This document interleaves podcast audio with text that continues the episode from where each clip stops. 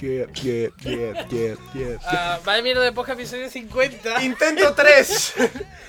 yeah. Y yo, todos los, todos los programas, ¿eh? Se vuelve loco. Todos los problemas, todos los yo, Si problemas. no por todos una problemas. cosa por Todos otra. los problemas, todos los problemas. Yo vengo de hacer magia.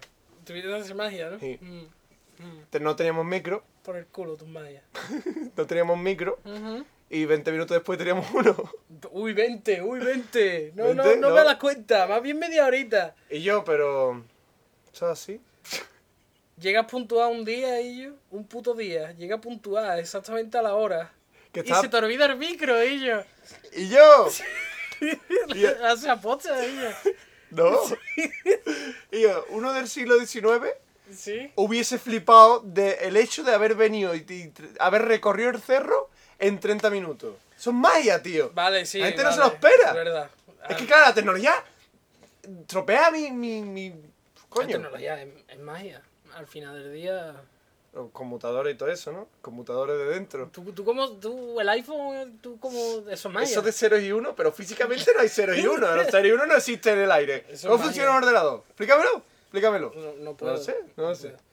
Ah, pero puedo explicar otras cosas mágicas. ¿Cómo funciona? Vamos a hablar de, de abracadabra, pata de Sí, sí, cabra, toda esa mierda, de sí. vudú y de, Na- y de, esoterismo ¿no? y de, y de... Coño. De vudú, no, de esoterismo. La Ouija. De esoterismo podríamos haber hablado porque he visto un artículo esta mañana que lo he guardado para el podcast que me ha parecido guapísimo. En el país de una, de una, de una encuesta, tío, Ujú. que era en plan: el 25% de la población española cree que el sol gira alrededor de la Tierra. ¿Eso es en serio?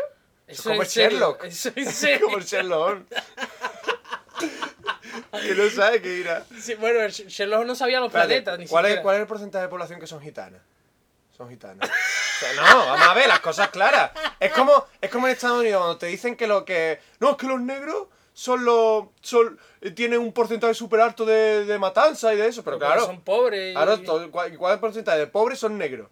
¿Que eso es así? Todo, claro. ¿Eh? Bueno, no sé, la, la encuesta era preocupante porque no solo era eso, eran muchas más cosas, en plan la evolución. Sí, la ignorancia, ¿no? De los Sí, españoles. sí, era una encuesta del gobierno español de para ver, a ver cuán, cuán analfabeta es la población. Y no solo gente gitana, sino viejos. Viejos ya está- no están. Tío, y, y muchos jóvenes, wow, que tú te crees que No, bueno, tú vives en tu burbuja, pero ahí afuera, ahí afuera, Oh, Dios mío. en el skate park, la gente ignora. En la el gente skate no park, sabe, por decir un sitio donde haya chavales. Ah, no, en el skatepark, eso es así. Nosotros hemos dejado nuestra marca. En el skatepark. Pero no hablemos de nosotros rompiendo la ley. Ok. Ah, y yo, la magia. La magia. ¿Tú? La magia. la- La Ouija, vamos a hacer la Ouija. Yo quiero no, y yo, hacerla. de magia de, de los magos de escenario. ¿De Porque la magia, la magia solo es magia en un escenario. La magia por la tele. Sí, porque la verdad es que si cogemos la brujería aquí en, en Sevilla, nada más que hay mal de ojo y, Mm. y cosas feas de gitano. Eso de abracadabra, patita de rana que te cura y te sana, eso aquí no. Eso aquí aquí, sí. aquí en el sur no. Bueno, yo, hay, hay tiendas de santeros por aquí. Oh, los santos. Sí, sí. Hostia, qué horror. Bueno, a ver. Eso da, eso da pa' tema, ¿eh? El sí, tema de pero los santos aquí en no- España. Vamos a, vamos a volver, y yo. Y yo, vale, vale. Eso, La no magia. no descarrilemos. La magia de, de escenario, los, los, los magos. los La de que- mentira, la de mierda. Claro, los que, los que, los que La que no vale para una película, ¿no? Exactamente. Eh, la magia es simple, tío. La magia no. No, no. no involucra grandes métodos, ni tecnologías, ni pollas de esas, sino inventiva, repetición, sabe engañar a la gente, despistar. Em, Ma- ma- manipular al público. claro, porque un, tru- un truco en sí mismo, un truco de magia, sin nada, es, un- es una puta mierda. O sea, Hombre, no sé. hay, que, hay que revestirlo, digamos. O sea, un truco. Es como si sale un actor al escenario. Pero si hay un truco muy bueno, pues está. Eh, no te creas. Es como si sale un, un actor al escenario y se pone a llorar. Sin contexto. Es como. Ay, qué, qué Eso bien es reflejado, Una, ¿viste? una La- puta mierda. ello. O sea, tiene que tener un No contexto. entendía con eso, no entendía con eso, ¿viste? un, un buen truco tiene que ir bien vestido, ¿vale? Ok. Ah, en el último especial de, de Patton Oswalt, que es un cómico americano, Ajá. habla de una anécdota que ¿Se le pasó a Patton? él. Se, se llama Patton, como en general. Ah, el general Patton, ok. se llama Patton, porque su padre era militar. Un momento, pero porque era militar. Pero Patton, ¿qué significa en inglés? Patton Ah, es, un, es un nombre. el Un nombre, nombre, de- no, yo del es general Patton, el ya. general Patton. Pues el padre de Es que has dicho porque era militar, digo. El padre de ¿Qué Patton? Oswalt Sí. era militar y dijo, Ajá. pues a mi hijo le vamos a poner Patton. Hombre, pues claro. Eso Claramente. está así, está así. Y su hijo ahora sale al escenario a contar chistes. Y yo, ¿Qué hizo mal? es verdad, tío. Bueno, pues eh, Patton Oswalt en su especial, él habla de que cuando no era famoso, cuando era un cómico normal, Él iba a, a todos los garitos, Hombre, de garito en garito, a contar no. chistes, ¿vale? Eso fue en los años los 80. stand-ups americanos el famosos. stand-up. Entonces él, él iba a todos los garitos y resulta que en aquella época, en los 80, se había puesto de moda el stand-up más truco de magia. Eso es, O sea, eso si en eras- serio, tío, es un pedazo de combo, eh, espérate. Si eras un, ma- un mago malo, te contabas dos chistes y si eras un, un tío que no sabía hacer ni un Ah, puto chiste, cogías un Eso es truco. más bien por la necesidad, ¿no? Entonces era una puta mierda, ¿vale? Y Pato Oswalt llegó Oh, Dios día- mío, nadie le ha hecho gracia. Voy a hacer un truco de baraja. No, no, pero se supone que te ganaba el público, pero tampoco. ¿no? Era exactamente así. Bueno, y entonces Pato Oswalt... Hacía, desaparezco. se iba. ¡El vodevil! Se iba. está. Bueno, pues él cuenta una anécdota súper, me parece maravillosa, que él fue a, un, fue a un garito donde le prometieron que le iban a dar 35 dólares por contar 5 minutos de chiste. Venga. Y antes Mira, que él... 30 minutos son 30 minutos, ¿eh? 5 minutos de chiste. Ah, 5. Ah, pues sí, entonces. Y antes que él salió, salió un mago, de estos magos más estándar malísimos, y el, el dueño del garito les dijo, mira, hay muy poca gente, en vez de 35 voy a dar 30. Y el mago ese explotó y dijo, a mí me tiene que pagar lo que me tiene que pagar, si no yo no lo hago, no sé qué. Bueno, lió una impresionante, ¿no? Y el del bar le dijo, mira, el rabo, o sale o no sale. Se el tío, no, sí, sí, voy a salir, voy a salir. Estamos hablando del pato en que se cabreó. No, no, no, el, El mago. otro, el- el primero, el mago. ¿no? Ok. Y el mago salió y hizo el primer acto de magia sin ningún tipo de sentido de la maravilla. O sea, el tío salió al escenario, veis esta bola, pum, ahora son dos bolas. Veis estas dos bolas, pum, ahora son tres. Veis ahora sí, pum, ya no hay ninguna bola. ¿Eh? ¿Eh? ¿Eh? ¿Eh? Aplauso. ¿Veis este, ¿Veis este sombrero? ¡Pum! Un pájaro dentro, ¿eh? Oh, Increíble, mío. ¿verdad? Coño, pero ¿Eh? eso no son trucos. Tú, has tú dicho trucos truco fácil y simple. Eso no es simple, tío. A ver, un paro y todo eso. Eso es simple, tío. Sí, bueno. y. Nogua se quedó a cobrar porque, claro, la gente súper callada.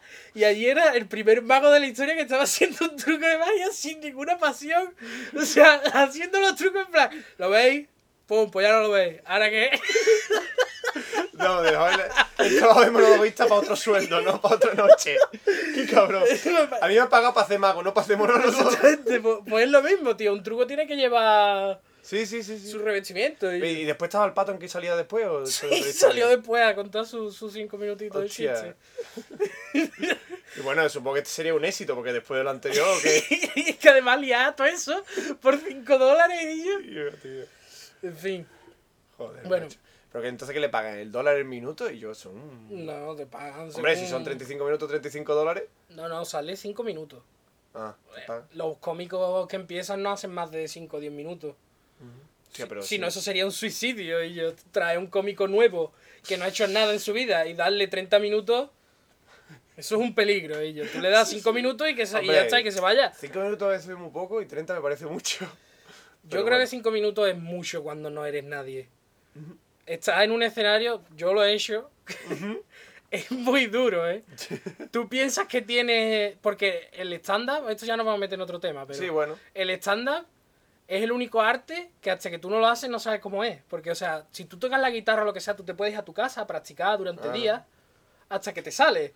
Pero el stand-up, hasta que no lo haces en, con gente, no sabes nada de lo que tiene. O sea, tú dices, yo, este chiste es la polla, y yo, esto es lo mejor del mundo. Sí, pero y ahora sales y deja- resulta que dura 30 segundos y ese río nadie. y otra mierda que se te ocurrió, que dice, bueno, esta de relleno es un éxito. Adiós. Entonces, nunca sabes, y yo, cómo, cómo ¿sabes? Eh, El estándar, yo no lo haría en mi puta vida. Me parece Peligro, ¿no? Un peligro, un peligro. No, además el pánico escénico de estar ahí. Ah, eso tú sabes, pero es muy desolador, ¿eh? Eso de tener un escenario entero para uno- una persona, Claro, porque además te tienes que explicar estando tú solo, tío. Es que Sí, eso puede sí. llegar a ser muy patético, pero bueno. Sí, sí. Sí, magia. bueno.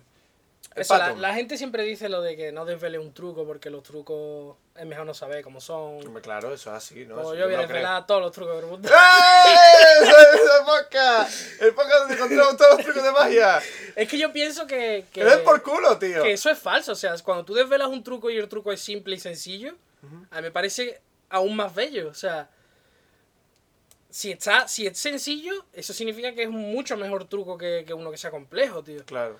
Eso decepciona a cierta gente que no entiende realmente cómo funciona la magia, tío. Si es sencillo, entonces eso, eso está de puta madre. Hacer una cosa fácil es mucho más difícil que hacer 10.000 poleas y 10.000 cosas. Poleas y pa- plataformas que suben y bajan, ¿no? Exactamente. Bueno, y un, par de cosas básicas de la magia.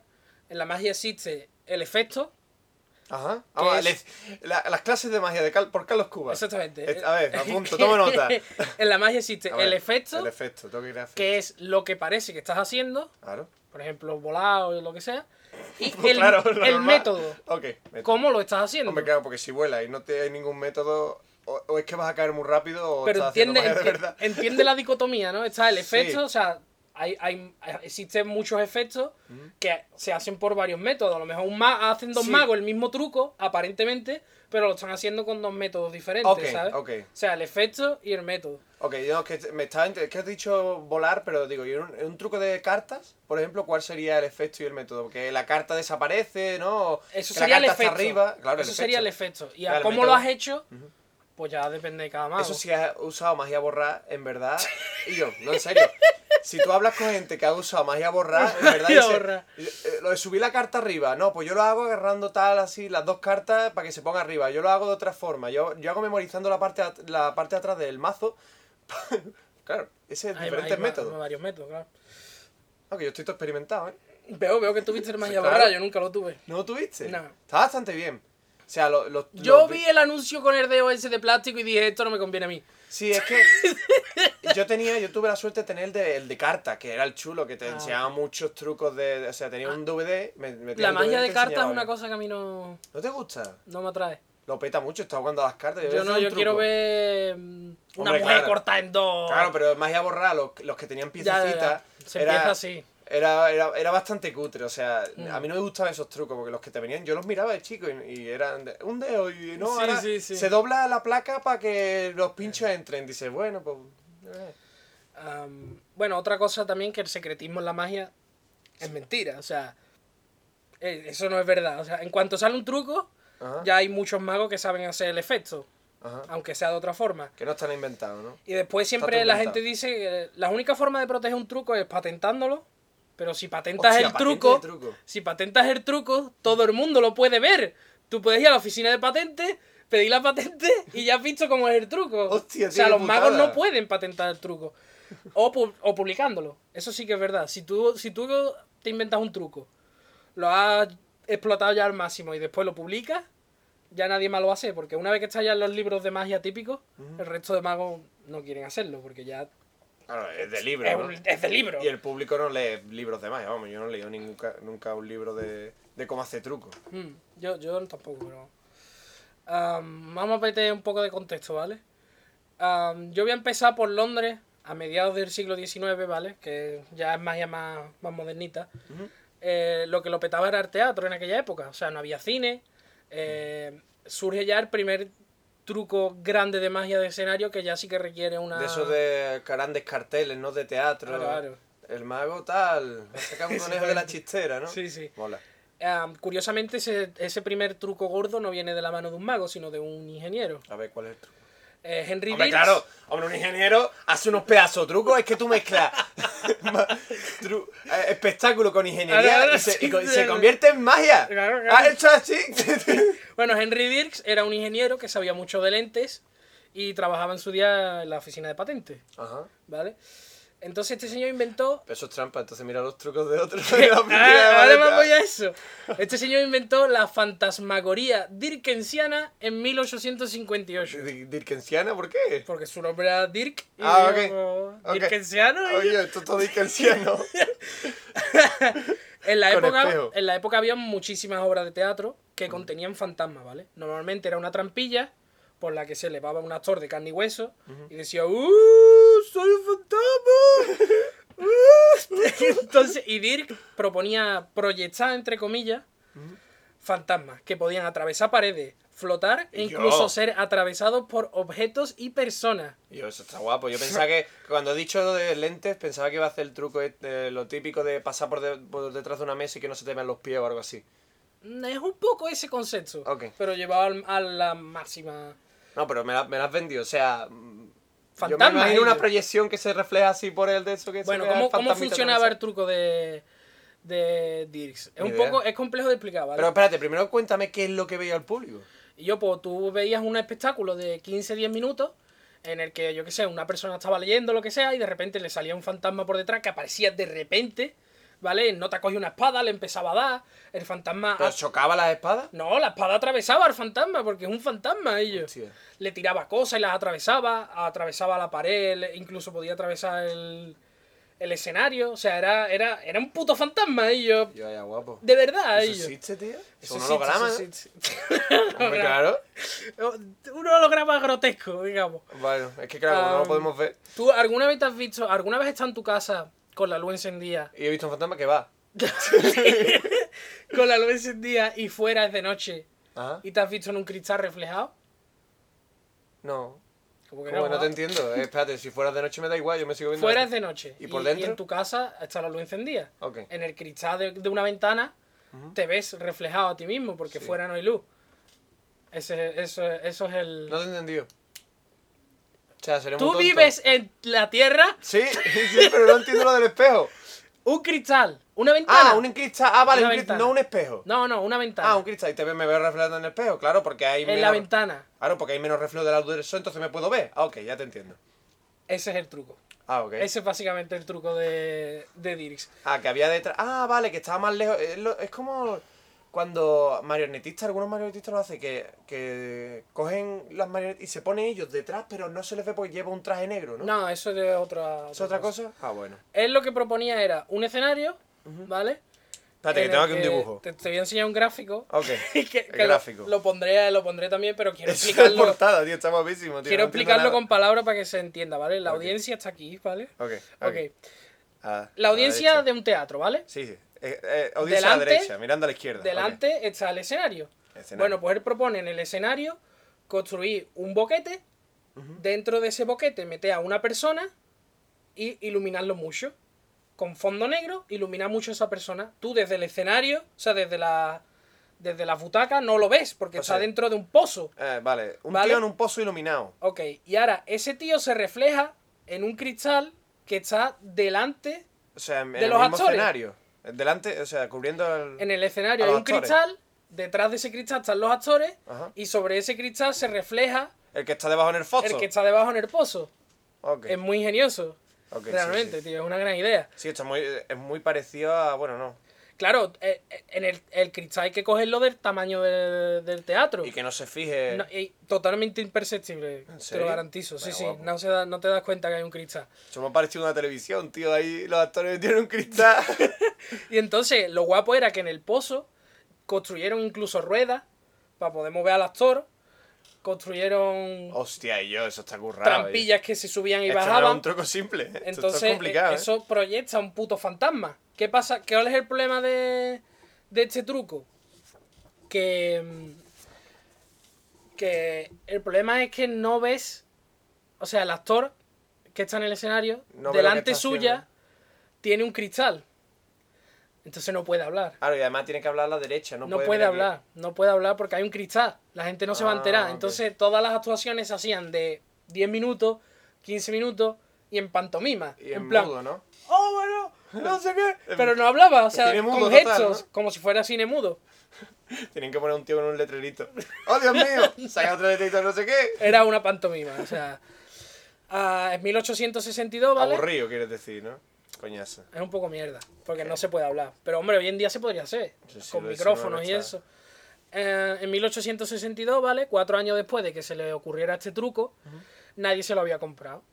¿Por qué? Porque requería que los ah, pero teatros- lo tenía patentado, pero nunca lo había llevado al escenario. no lo consiguió vender. Él, él fue de teatro en teatro intentando venderlo, pero la gente Es decía... que yo, el cristal Pero ese- ¿qué más da? O sea, si la gente le gusta el teatro igual, o sea, ¿por qué haríamos eso, no? Am, cuatro años después, él sigue intentando vender truco y le enseñó una maqueta de este truco a John Henry Pepper, ¿vale? Hombre, ya con una maqueta lo venden mejor. John Henry Pepper era una especie de Barnum científico. O sea, era un tío que se timador, dedicaba. sí, Un un tío que se dedicaba a, coger cosas y Pete presentarlas. Barnum se llamaba, ¿no? El, nuestro Sí, timado sí. preferido en el Sí. podcast de las estafas. Pues este era como una especie de Pete Barnum, pero científico, en plan de. exponía cosas científicas a la gente, en plan. ¿Pero de mentira o de verdad? Eran trucos y él lo usaba para explicar algo científico. Ah, guay, yo, un divulgador, tío. Era como un divulgador. Y yo, pues vaya Pete Barnum más bueno, ¿no? Está- ¿Cómo se estaba llamaba? guay. Eh, John Henry Pepper, ¿vale? Henry Pepper. Bueno, a Pepper le gustó mucho la idea y le dijo, bueno, mira, yo te compro la idea por 500 libras. 500 Eso- libras de la ¿eso época. qué es? Era un dinerito, era un Hombre, dinerito. Eh, pero lo dejó sin royalty. O sea, O yo sea, te lo compro por 500, y pero te- ya, ya y es mío. Vete a tu puta casa, ¿no? Ah, esto se convirtió en un éxito y mm, Dirk no ganó una puta mierda de todo lo que ganó Pepper. Eso es así, tío. Pero muchos años después Dirk escribió un A libro. lo mejor es un síntoma, es es algo que lo- los ingenieros tienen de por sí. O sea, los grandes, las grandes invencio- invenciones, tío, por ejemplo, a ver, no sé. Eh, a ver, un invento así que haya sido contundente, el invento de la Coca-Cola. Ese no se llevó una puta mierda, ¿eh? Ah, no sé. Sí, sí, al parecer sí. El- el- o sea, la compró una farmacéutica Y ya está, y y se hizo todo el dinero. El que inventó la, la Coca-Cola en su puta casa. Por no eso siempre hay que pedir royalty. mierda. siempre. Entonces, eh, muchos años después, Dirk escribió un libro en el que él decía, no, yo considero justo que a mí no se me pague nada. Porque yo acepté, yo sabía que no me iba a llevar royalty. Pero lo que no le molaba a él era que no se mencionara su nombre. Claro. Porque lo que pasó es que Pepper anunció este truco como Pepper's Ghost. Hijo de ¡Mi puta. fantasma! ¡El fantasma de Pepper! No. Y nunca más mencionó a Dirk en la puta vida. Hijo de puta. Al menos de Coca-Cola conservaron el logo, yo que algo es algo, tío. Pero bueno, la historia en verdad pone a la gente en su lugar porque Ok. se ha descubierto que este mismo truco ya lo hizo un francés en el siglo XVII ¡Joder! Y que incluso existían 200, juguetes 300 años atrás. y que incluso existían juguetes para niños basados en un principio parecido y que coño trabajando Dirk en la oficina de patentes Ah, amigo. él se lo sabía. Hijo de puta. Claro, es que trabajar en la oficina de patentes tiene sus ventajas. Tiene su ¿eh? te, co- te copia todo lo que quiera, ellos. Ah, bueno, esto fue una revolución, ¿vale? En la época eso de poder ver un fantasma que se movía era acojonante, ¿vale? Y además tienes que tener en cuenta que en aquella época el espiritismo era lo que lo petaba. Sí. Estaba muy en boga el espiritismo. ¿De cuándo son las hermanas aquellas? ¿De qué? Más o menos de esta época. Entonces, este las, truco que se llegó a... las que inventaron el espiritismo. Este Era una truco- broma del. Sí, De dos- April Full Day. No, fue una broma de April No, no, Day. creo que no. Sí. Era una broma simplemente que le Eso dijeron en- en el Mega- Magonia, lo dijo. Puede ser, no sé. Era una broma de Yo sí que sabía que era una broma que le gastaron dos niñas a su madre, en plan, hay Sí, fantasma sí. en la casa. Oh, Dios mío, y ya está. Y, y empezaron a ganar dinero, no sé por Sí, qué. sí, sí. Cosas de los fantasmas, ellos. Bueno, incluso la gente llegó a especular que Pepper era un medium. Que no era un truco, sino que Que era verdad. Era verdad, Hombre, ellos. esto tiene que ser verdad, ellos. Pero él, él nunca dijo que fuera verdad, porque, coño, era un divulgador científico más o menos, o sea, no va a decir... Y yo sería un taco de feo. Pero Pete Barnum, ¿eh? O sea, hombre, se llama Pepper. Pepper. Pepper, más o menos. Pero bueno, la naturaleza del invento era muy esporádica, porque quieras que no, 10-15 minutos de obrita tampoco es que aquello sea la polla. No. Entonces, bueno, él hizo, Yo- giras, hizo giras por toda Inglaterra, Francia, Alemania... Y al teatro para 15 minutos, y yo, las cosas. No, hombre, iba para más. Eso digo yo. Eso era ¿no? una com- complementario, digamos. Como los trailers que siempre te mola ver. Ah, ¿no? Igual. Ah, entonces Pe- Pepper hizo gira por Inglaterra, de- Francia, por toda Europa. Antes de la danza del baile de los cisnes, vamos a poner un pequeño truco de magia de espiritismo. ¡Ay! Bueno, pero no ganó tanto dinero como podría haber llegado a ganar, porque cuando llegó a América, dijo, bueno, voy a hacer truco en América, ya que estoy aquí todo forrado de dinero. Descubrió que alguien en América ya lo había patentado Hombre, claro. justo antes de que llegara él. Es que los viajes en barcos eran largos, tío. Eso hacía largo, efectivamente. Bueno, más trucos de, de Pepper, o en los que Pepper estuvo involucrado. Hostia, este va a ser nuestro personaje en este podcast. ¿o qué? En 1865, eh, Pepper... Este puede ser el primer mago de espectáculo de teatro, tío. No porque no era mago, realmente. Él no era... mm, Él no sabía presentar un truco como un mago lo haría. Ah, ok. Él no sabía meterle fantasía, ni magia. Claro, ni... aparte, mm, con este truco que has mencionado tampoco podía. Él no hacía nada, realmente. Dejaba que los actores hicieran una horita. Ah, sí. Pero cuando él sí que presentaba algún truco, él no era un mago. O sea, él no, era, no sabía darle un sentido de la maravilla. No. Él salía, exponía, mira, ha hecho esto, ahora qué, ajá. Y ya está. Y después contaba alguna historia de las lentes o de... Pero él no era un mago como tal, ¿vale? Y hablaba de la penicilina, ¿no? Porque Claro, claro. O sea, no- sin tener nada que ver, ¿no?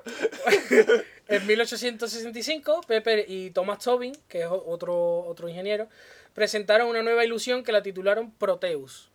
Proteus. Proteus. ¿Qué Pepper, viene eso, tío? Pepper no tuvo nada que ver con la creación de la misma, pero a él le gustaba figurar y dijo que era suya. Ok, pues ya está. El otro tío, Comprando inter- patentes sin no que Claro, genio. el otro tío, el interesante, Thomas Tobin, era arquitecto, químico y daba charlas sobre temas científicos. Ok.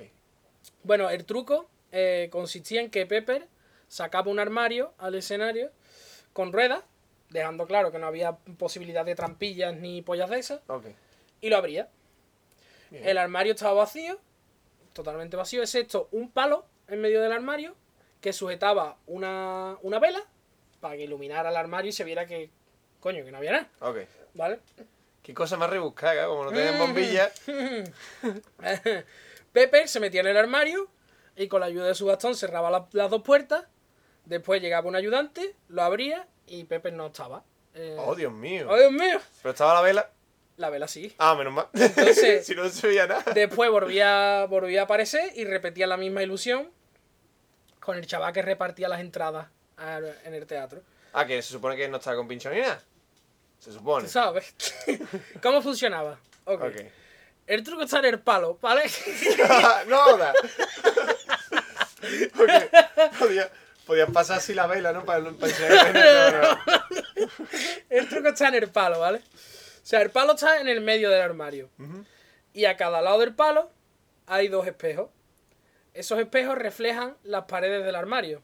Ah, Entonces crea la ilusión de que tú al, al mirar al fondo estás viendo el fondo del armario. Pero realmente lo que estás viendo es el reflejo de las pero dos. entonces el armario tenía rueda, pero no se movía libremente, sino que se movía de izquierda a derecha, ¿no? Porque si tienes un fondo falso, no puedes hacer que el armario gire ni nada. El fondo es real, o sea, el armario. Es un armario normal y corriente. Ah, pero No tenía, tiene- te- o sea, que parecía más... Ok, ya, que, que tenía un hueco extra, ¿no? Al tener los espejos, al, al haber los espejos, los espejos reflejan las paredes. Ah, las vale, paredes del Ah, armario, las paredes del armario son iguales que el fondo. Vale, espérate. ¿Sabes Es lo que te quiero tienes decir? que explicar que es un triángulo, porque es que si no, no Claro, no se claro. entiende. Tú tienes un, un palo donde está la vela iluminada y a, a cada lado del palo dos espejos en triángulo, o sea, yendo a las esquinas. Vale, eh, la pared de fondo está tapada por dos, por dos espejos, formando una especie de triángulo. Entonces, es, como una esquina dentro del armario. Claro. Entonces, se ve, eh, parece que de fondo hay algo, pero ok, ok, ya lo entiendo. La gente que está en, el escena- en la grada lo que ve es el reflejo de las paredes.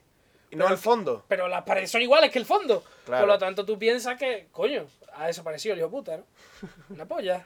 Está- el tío está está ahí. detrás de la vela. está detrás de la vela. Hijo de puta. Entonces, ¿cuál es la dificultad No, de pero este tiene truco? inventiva porque La dificultad de este truco hacerlo consiste... sin vela, ¿verdad? Porque realmente el espejo, según así, no tiene por qué. Entonces tendrías que construir un espejo muy exacto. No, Yo creo que no, no. no se podría hacer.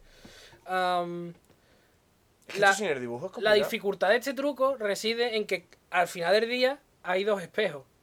Y cuando tú te metes en el armario, Ajá. corres el riesgo de reflejarte Hostia, en los ¿verdad? espejos. Entonces hay, se crea una pequeña zona segura Zona segura. en la que si te, si te quedas ahí no te vas a ver reflejado. Ahora es que si te acercas a cualquiera de las paredes de los lados, quieres Se decir. va a ver, se te va a ver ve la reflejado. mano en la espalda. Y entonces la gente, coño, entonces tenía que tener mucho cuidado al meterse dentro del armario Claro, imagínate que de quedarse dentro de la zona segura, porque Que si no se le vería un reflejado. suelo de madera tiembla y te puedes caer para los lados, ¿eh? Hombre, imagino que sería recio, cojones. Pero vamos. Qué vaya. Que yo Bueno. de hecho me lo estoy imaginando como en la película El truco final, así, escenario muy oscuro porque todo con vela. Bueno, aunque esto no es una vela, un candelabro más bien. Sí, Lo de la foto. Bueno, eh, tuvo su éxito, pero Thomas Tobin se dio cuenta de que, coño, mi truco es la polla. Ajá. Pero Pepper no sabía sacarle partido ni darle la magia que... El sentido de la maravilla, tío. Claro, me encanta claro. ese término, tío. Entonces a él se le ocurrió otro truco a Thomas Tobin y dijo, pues a Pepper no se lo voy a vender, se lo voy a llevar a un mago de verdad que sea mago, ¿vale? Y aquí es donde entra en escena el coronel Estodare, ¿vale? Esto daré. El, el coronel Estodare era un mago muy conocido en la época, Ajá. aunque no era coronel ni polla, pero que usaba el título para dar la sensación de, de que había viajado. Hombre, yo he claro. explorado todo, yo he visto mundo, carajo. yo he estado en todos los sitios Está exóticos. en la guerra, tío. A mí me han metido tres tiros. En el siglo XIX, esto es muy de la época, y primeras décadas del siglo XX, eh, Egipto, Moravia y Oriente, Aquello. eso era todo lo más exótico ellos. Aquello era. Entonces, eh, los magos se solían disfrazar de chino o de moro Hombre, claro. para dar sensación de exotismo y de. Claro. ¿Sabes? Además, los chinos, el, tema de evidencia y todo eso era lo que lo petaba, ¿no? El chino con, la- con el bigote largo y tal. Mm. Claro, claro. Los magos ya con trajes como más modernos. Pero. ¿cuándo Eso ya viene después. ¿Cuándo surge, te voy a interrumpir, ¿cuándo surge el truco de magia de cartas? Yo estoy eso toda la puta vida existido. Eh, eso te iba a decir, que Eso debe estar de. no hay origen desde que existen para las eso, cartas, eso ¿no? existió de siempre. Incluso se cree que en las pirámides hay dibujos de un, de un tío haciendo los trileros. Cual- Ese tipo de truco siempre ha existido. Ok, ok. Pero bueno. Ah, pues eso, que en la época no había. El mago ya trajeado con la flor, eso es un poquito más para adelante. Y la más- chistera. Claro, eso era más. En aquella época era más el turbante, vestido de chino, incluso se pintaba la cara de amarillo y los ojos. Con la capa de estrella, Con tío. la capa de estrella. Tío, eso así, Claro, tío. Bueno, total, que Thomas le vendió la idea al coronel, ¿vale? Y este, en su actuación número 200, lo presentó por todo ¿Por lo alto. ¿Por qué era 200, Carlos? ¿Qué? ¿Y por qué no antes? La- la- ha dicho el espectáculo número 200. Sí, era su, era su espectáculo número 200 del Ah, vale, coronel. ok. Era como su gran aniversario. Ah, ok, ok. Iba a ser un espectáculo de la hostia y este truco lo iba. Vamos, iba a ser la hostia, vamos. Bueno, el truco consistía en lo siguiente, ¿vale? Se abría el telón y el público podía ver una mesa redonda de tres patas. Tres patas, ¿eh? Muy importante. Una Rodeada, de rodeada por tres cortinas rojas. O sea, una cortina roja en el fondo y dos a los lados. Pero el público no notaba las tres cortinas separadas. ¿O veía una cortina entera? Es como si fuera una cortina entera. Ah, ok, ok. Que rodea- Eso lo sabes tú que eran tres cortinas, ¿no? Pero tres cortinas, o sea, el público veía la mesa, una, una a un lado, una a otro y otra en el fondo. Ok. Vale. Am, estaba iluminado muy cuidadosamente, con un solo punto de luz en el centro de. Para de que la- se pudiese ver, ¿no? del. Las tres cortinas, ok. El mago se acerca a la mesa y coloca sobre la mesa una maleta. La abre y dentro de la, de la, de la maleta hay una cabeza humana, que es un- una esfinge, como los, egipcios, los egipcios, ¿vale? Am, Menos una cabeza zombie muerte. Estodare se aleja de la mesa para demostrar que no está manipulando nada. Es verdad que estamos con los chinos y los egipcios y todo eso. Todo eso Claro, todo eso todo exótico. Es- Esodare se aleja de, de la mesa y dice, Esfinge, despierta. Y entonces la cabeza abre los ojos. La gente, ¡ah! ¡Oh, Dios mío! El coronel le pide a la, cabe- a la cabeza, sonríe para el público. Y la cabeza sonríe. La gente ya, ¡oh, my God! Ya allí rompiendo la butaca, ¿no? Y, Saliendo corriendo. Ah, el coronel empieza a hablar, ¿vale? Y la cabeza respondía recitando alrededor de unas 20 líneas de verso. Coño, Tras lo cual el mago se acerca, son versos. cerraba la maleta, la volvía a abrir y lo que quedaba en su interior era ceniza. Hostia. La cierra y se vuelve a ir. Eso, esto es más espectacular. Eso, eso es presentación, tío. Ese es un truco muy bueno por varias cosas. No solo por el, el espectáculo, sino que deja muchos campos abiertos, tío. De intriga para la gente. Porque Claro, eh, la cabeza no interactúa mucho con él. Entonces tú puedes pensar, si fuera un actor el que está ahí con su cabeza y le han tapado el cuerpo de alguna forma, con el fondo. con el em, interactuaría más con él, ¿verdad? Tú podrías pensar eso, pero realmente no, la cabeza casi no interactúa y hace movimientos muy poco y muy esporádicos. Entonces eso deja muy abierto a la gente que Claro. tú puedes pensar si, mil si cosas. se ahí. comportase normal, sería un, claramente Sabes un que es un actor. pero entonces es como que es un autómata, es, es- es una marioneta, porque Stodare era muy era un famoso ventríloco, Ajá. pero estaba lejos. Por lo tanto, e- es muy bueno por eso, porque y a la vez que la cabeza habla poco y las Mola. pocas veces que habla la gente está buscando el sonido a ver dónde viene, mirando a Stodare, mirando a la cabeza, a ver dónde viene el sonido. ¿Lo está haciendo el Stodare con la boca porque era Hostia. ventríloco o viene realmente de allí? Que eso lo tenía el coronel este ya de antes de que le vendiese el otro, porque no hemos quedado en que le iba a vender el truco del armario al, al No, coronel. no, le vende un nuevo truco que es este. Ah, eh, vale, o sea, que es del primer invento. ¿Cómo se llamaba el primer invento? Thomas Tobin. El Tobin, ok. Le vende un primer truco que es este, a estos Ok. Dare. ¿Vale? Eh, en la época hay que tener en cuenta que antes de los espectáculos precinematográficos, digamos, eh, había autómatas, había robores, entre comillas, claro. que hacían cosas mecánicas que se usaban mucho en la magia, ¿vale? Eso sí. Pero bueno, a mí eso no me parece magia, me parece ir a ver un aparatejo, no me parece, ¿sabes? Sí, hombre, pero la gente es muy En la época, la sí. gente, no, y hoy día es muy inocente, o sea. Bueno, ¿cómo funcionaba este truco? Bueno, pues este truco era exactamente el mismo truco que el anterior. ¿En serio, tío? Exactamente el mismo truco. Ah, vale, que no se veía el... no, porque ah, yo me imagino que ponía la... Que ponía la maleta debajo de la mesa, la ponía encima de la Encima mesa. de la mesa, claro. Ponía encima de la mesa Eh, y no se veía abajo que había nadie. Claro, pero abajo hay una persona. Lo que pasa es que hay dos espejos, Ah, exactamente amigo. igual que el anterior truco, que reflejan las cortinas rojas. De a los lados. Ok. Las cortinas rojas de los lados hace parecer que, la, que estás viendo la de, la de atrás. Yo pensaba que las cortinas estaban en la mesa. No, coño, o sea, las cortinas están colgadas ahí. O sea, era un fondo de pared recta, cuatro, tres paredes y la mesa en medio. Ok. está reflejando la cortina de cada lado y eso la hace parecer que está reflejando la de atrás. Pero realmente, Realmente- en la mesa hay un tío agachado Ah, que una vez que pone la mochila, saca la cabeza. ¿Eh? ¿Qué pero, hace? ¿Era un tío? Claro, era un ¿O no actor. era un autómata? Hombre, es más barato hacer un tío. Era un actor, era un actor. Pero ahí está la, la magnífica presentación del truco, porque al ser un actor podrían hablar 10.000 cosas y explotarlo al máximo y hacer chistes, Sí. pero él decidió, no, no, no, no, que solo diga una frase y que no interactúe conmigo para que la gente se quede sin saber Hostia. cómo... cómo, Eso es el sentido de la maravilla, tío. eso es un mago, eso, es un mago. ¿De qué año es? Lo dije antes, a 1865. Ahora que dices Prote Proteus sí que me suena a Dios, Dios egipcio. Ahora que... Bueno, a mí me parece un truco súper elegante, me parece precioso. Y además es que me parece moderno, porque no es. Es una ilusión óptica, no es trampilla, ni falso fondo, ni mecanismo. Yo pienso que lo de, del tema de los espejos así que refleja, eso se usa mucho hoy día y sigue siendo... y A mí me parece Mm. Hoy día no tanto, al mismo pero- nivel que una trampilla, o sea... No me parece nada más moderno ni más... Es sencillo, es un truco muy sencillo, pero requiere una preparación, porque los espejos tienen que estar totalmente limpios. Porque hubo un señor que, que en una actuación que dijo que podía ver huellas. eh, que estaba sentado en la primera fila, que él veía las huellas de- y se dio cuenta de que era un espejo. Oh, Dios mío. Ah, Hay una mosca flotando debajo de esa mesa. ¿Por qué? Y ha- han de colocarse en una posición segura, porque el estodare se va a acercar y va a poner la, la maleta en la mesa. Tiene que tener cuidado de no reflejarse Claro, no ponerse a los lados. a los que lados, porque si se pone a los lados, se refleja. Tiene que atacar la mesa por delante. Claro, claro. Hubo una vez en el que el truco de la esfinge salió rematadamente mal. Joder. ¿Cómo se dio cuenta todo el mundo? que fue en un museo, en un museo de esto de cera.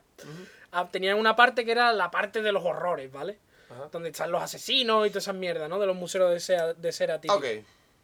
Y decidieron hacer ese mismo truco como una atracción secundaria, ¿vale? Entonces, ese es el primer gran error.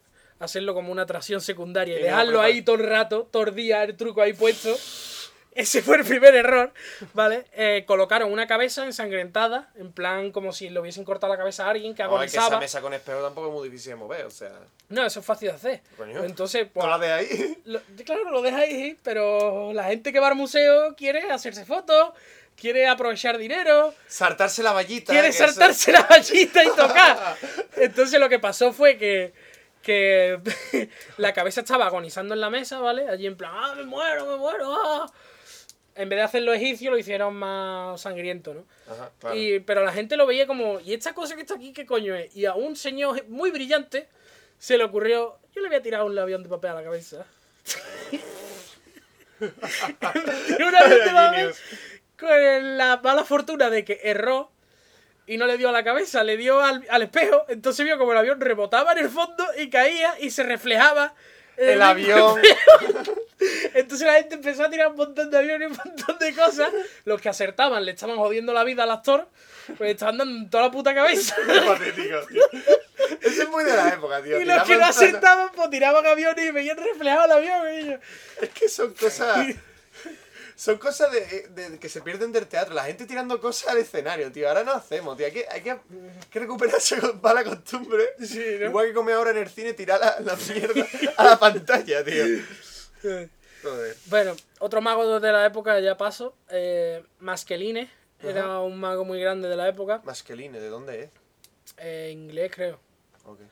Eh, llevó aún más lejos los trucos de espejo. De los trucos estos de espejo en armario de Thomas Tobin. Él los llevó aún más lejos, ¿vale? Él era relojero. antes de ese mago, lo cual quiere decir que tenía un conocimiento bastante yo, profundo. en la época, relojería e ingeniería era lo mismo. Tenía un conocimiento bastante profundo de los mecanismos. Aquí- los mecanismos. son los mecanismos. Lo que son los mecanismos. Él conocía. Ese es- y yo, en la época del ingeniero, el steampunk, tío. Claro, claro, claro. Los engranajes y todo eso. Yo, un, señor ingeniero. Era un tío que sabía. Un tío con estudio. Claro, claro. O sea, así. Entonces, eh, al principio de su carrera, él desenmascaró a varios espiritistas y se dedicaba a duplicar sus, sus mismos actos con trucos. Antes de ser famoso, cuando él estaba trabajando en la relojería, le llegó un encargo de una mujer que le trajo un aparato quirúrgico, entre comillas, al que le faltaba un muelle y que necesitaba reemplazarlo. Aparato quirúrgico, a ver.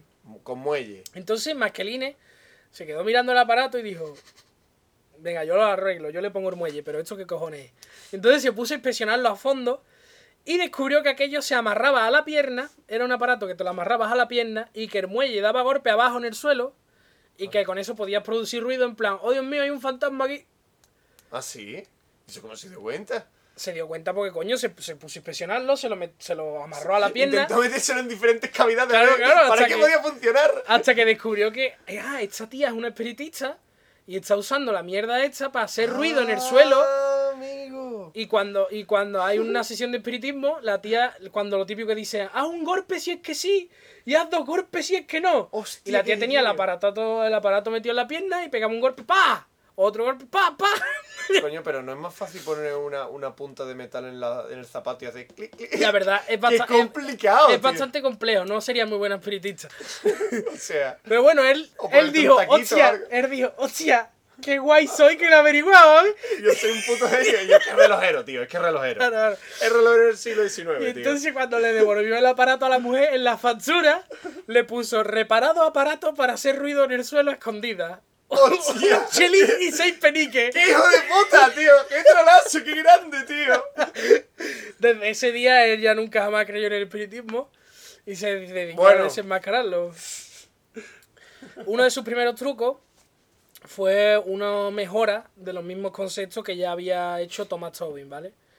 En 1873, o sea, casi 10 años ya después, crea eh, una, un truco que es en un armario también, Ajá. que se llamaba Will, la bruja y el guarda. Venga. Sobre caballo rey. Era un truco muy simple que él alargó a media hora de duración, que es un puto truco, que es una Hostia. mierda, y lo alargó a media hora de duración porque le metió historia, ¿vale? Era casi una obra de yo, teatro. yo ese, ese truco de magia con las cartas. Y yo, Era- la sota, el caballo rey, la reina se va para acá, la puta se va para acá. Bueno, ¿cómo funcionaba? Él traía un armario al escenario Ajá. Y el armario era como una cárcel, ¿vale? Era, tenía los barrotes típicos de la cárcel, ¿vale? Pero estaban colocados en plan, no sé cómo explicarlo. Explícame primero qué es lo que ve el público y ya intentamos averiguar. Gente que aparece y desaparece. No tiene más. Se metía en el armario y se iba, ¿no? Se metía en la cárcel, cerraba las puertas y desaparecía la gente. eh, Era básicamente el- mismo truco de los espejos, pero hecho un poquito mejor. O sea, era una cárcel que era mitad del, escena- mitad del armario era cárcel y la otra mitad no era cárcel. Ajá. Entonces, empleando en medio el palo de, de uno de los barrotes, Ajá. y en vez de poner los espejos en el, en el candelabro como lo hacía el otro, él lo puso en, los- en los barrotes de la cárcel. Ah, vale. A ver, es un armario, es un armario, es que no lo he entendido, es un armario que tiene unos barrotes delante, o sea, Sí, como si fuera una cárcel. Tú no Él- puedes Él entrar. decía que era una cárcel. o sea, tú Para no, la obra era una cárcel. ok, tú para no, la historia. tú no puedes entrar en el armario sin quitar los barrotes. Ujú. ¿Los abría los barrotes en algún punto? No. La gente entraba y salía cerrando el. Se cerraba el armario Ajá. y cuando se volvía a abrir, el tío estaba ya fuera de la cárcel. Era como, hostia, vaya guapo, se ha escapado. Y lo que tiene es que la mitad de los barrotes están más para atrás. La mitad está más para atrás para poner el espejo Ajá, y la otra mitad está más para adelante para dar una ilusión de que hay más espacio en la cárcel. claro. Entonces, estaba guay porque con esto él hacía una historia acojonante, ¿vale? Hombre, para media hora ya, ya es historia. Para ello. media hora era. Y yo era. Yo es que no sé ni cómo. Era un nonsense. Un nonsense. Era- Un nonsense. un id y venir. Él decía que era Will, un señor que le habían encerrado en la prisión, ¿vale? Y lo liberaba una bruja. Ajá. Pero la, la magia de la bruja salía mal. Y entonces eh, aparecía un gorila. En la. Hostia, eso es gracioso, tío. Yo me, y eso tío me intenta entretener. Y yo, un, un tío disfrazado de gorila, obviamente. Que además era anatómicamente incorrecto porque tenía el rabo súper largo, que hoy ya sabemos que los gorilas tienen el rabo largo, pero bueno, ¿qué le vamos a hacer? No había visto un gorila en su vida, Y yo, ellos. eso así, tío. Entonces hacían chistes en plan, los simios. salía el gorila y salía él, los dos peleándose, ah, se cerraban las puertas, se volvían a abrir y estaba el gorila solo, se la comió, jajaja. Eso media hora. O sea, yo, pero eso está entretenido, tío, para ir. es la teatralidad hecho al máximo ellos. Está divertido, tío. Tan solo dos años después, esto fue un gran éxito, ya se hizo un mago famoso. Tan solo dos años después, en 1875, a John. Porque esto ya no es ir a ver el gran truco de magia de tal, no, ya vas a ver un- Una horita. una obrita, chica, de yo, ¿qué más quieres? No es como lo de Sí, antes. sí. Bueno, pues tan solo dos años después, en 1875, el John Neville Maskelyne este eh, se juntó con un inventor de la época que se llamaba John Algernon Clark para crear, ojo cuidado, ¿eh? Un robot Y yo, que jugase a las cartas. con relojería todo. Un puto robot que jugase a las cartas año 1875. Un día tenemos que hablar de ¿Tú puedes entender lo que sería eso, ellos? En el año 1875. Un Bestial. robot que juega a las cartas, ellos. Un día tenemos que hablar de autómata, ¿eh? Porque tú- Sí, tú, sí. tú sabes aquel autómata que escribía una carta, tío, según lo que tú quieras, tío. Mm, Sí, sí, sí. Sí, Es que los automatas eran un poco lo que lo petaba en la época, ¿vale? Es que, no, pero lo petaba a nivel de nicho, porque no- no- así de espectáculo tampoco había sí, mucho, sí, ¿sí? había espectáculos basados solo en traer autómatas y que la gente viera lo que hacía. Es que son muy divertidos de ver. Sí, sí. Pero la- lo especial del, del autómata de Maskelyne es que parecía ser autónomo. Coño, se parece a Doña Rogelia. Se parece un poquito, sí. Bueno, él lo llamó Psycho. El fantasma que juega al julepe. Oh, Pero espérate. ¿te adivinaban las cartas o te, ju- te- Jugaba, jugaba con él partidos de cartas. o te las adivinabas? O sea, No, no, jugaba los dos, él y el, y el autómata jugaban a las cartas Y ellos. yo, pero con qué fluidez, porque eso tiene que ser un desastre. Hombre, con fluidez no, pero jugaban, ¿vale? Entonces, ¿cómo puedo explicar la magnificencia que es este truco a una audiencia moderna, tío? El Porque Masclein este, ¿cómo se llamaba? Maskelyne. Maskelyne, o sea, ya trajo los trucos ya de espectáculo de un rato ahí, porque para jugar las cartas un ratillo. un rato, un rato. En la época tú podías hacer un autómata, existían muchos, hacían muchos espectáculos, ¿vale? Pero aquello tenía que ir operado por alguien. O sea, no había bombillas, no había cables, no había control remoto. O sea, eso tenía que ir operado por alguien de alguna forma. Claro, no, tenías que darlos fijos un poco, ¿no? Porque... Claro, pero a él se le ocurrió una forma de hacer que, a- que el autómata pareciese que funcionaba remotamente, ¿vale? Que pareciese que funcionaba solo, sin que nadie lo operase. Dime, eh, ¿con espejo? No. No, con espejo no. Él presentaba al autómata, ¿vale? Vestido de moro, por supuesto. Tenía que ser de moro, de chino. Claro. Vestido de moro, eh, con un turbante y tal. Se le veía el torso y las manos. Haría un juego de cartas, ¿tú lo has visto en Previously Record? Que es como una especie de morito que juega las que... Es como un Yu-Gi-Oh! de estos de cartas, un juego de cartas típico. Y, y, tienes y todo el juego, tío, es jugando con, con un moro. Ok. Está súper chulo el juego, o sea, el, el juego no tiene más cosas. Después tiene misiones, es- o sea, míralo en Previously Record, que se llama Fate of Hands, o el destino de, las Mm, de las cartas. Hands of Fate, ¿no? Hands of Fate. Lo he visto, lo he visto. Está súper chulo. Ah, No me llamó Típico juego de cartas de... de- tipo... Bueno, Pero Maskelyne sacaba el autómata y lo único que tú veías del robot era el torso del robot, las manos, no se le veían las piernas, se en- sobreentendía que estaban cruzados, en plan sentado cruzado. Debajo del robot había una caja. Hombre, ya hace uno toma, y hacerle todas las piernas y todo ya es Ahora, ya, ah, debajo del robot había una caja, ¿vale? Ahí es donde iban los mecanismos, obviamente. Claro. Debajo de la caja, y aquí es donde viene lo grande de este truco, había un cilindro de cristal transparente. Por lo ¿Qué tanto, queréis ahí? Porque es transparente. para demostrar que no hay cables que bajen del autómata al escenario. O sea, es como si estuviese aislado, porque está flotando, digamos. O sea, está sobre un cilindro de cristal Claro, claro. y, coño, ¿eso cómo está operado? Si hay un cilindro de cristal, ¿quién está moviendo eso? Porque eso hay que moverlo de alguna forma. Él, incluso antes de empezar el espectáculo, abría la caja de debajo, Ah, demostrando que no había nada dentro de la caja. O sea, un Hombre. nivel más. Entonces era como, y yo, eso Pero la gente veía el cilindro en sí. La gente Claro. veía el cilindro de cristal y la- de hecho la gente lo único que miraba era eso. Para intentar ver. Entonces, dentro del cilindro está el truco de espejo. Efectivamente. Claro. Pero no era un truco de espejo. Entonces sí que hay truco de espejo. No era un truco de espejo, era un truco muchísimo más ingenioso y que mm, casi nadie en la momento, época. por un momento he pensado que giraba el cilindro y hacía mover las tuercas y ya hacía todo. el- No, No. Eh, podría haber sido, ¿eh? aire a presión. Hostia. Eso ya es otro nivel. Por el cilindro pasaba. Es steampunk, es steampunk total, tío. Por el cilindro pasaba aire que activaba los mecanismos que estaban en la caja.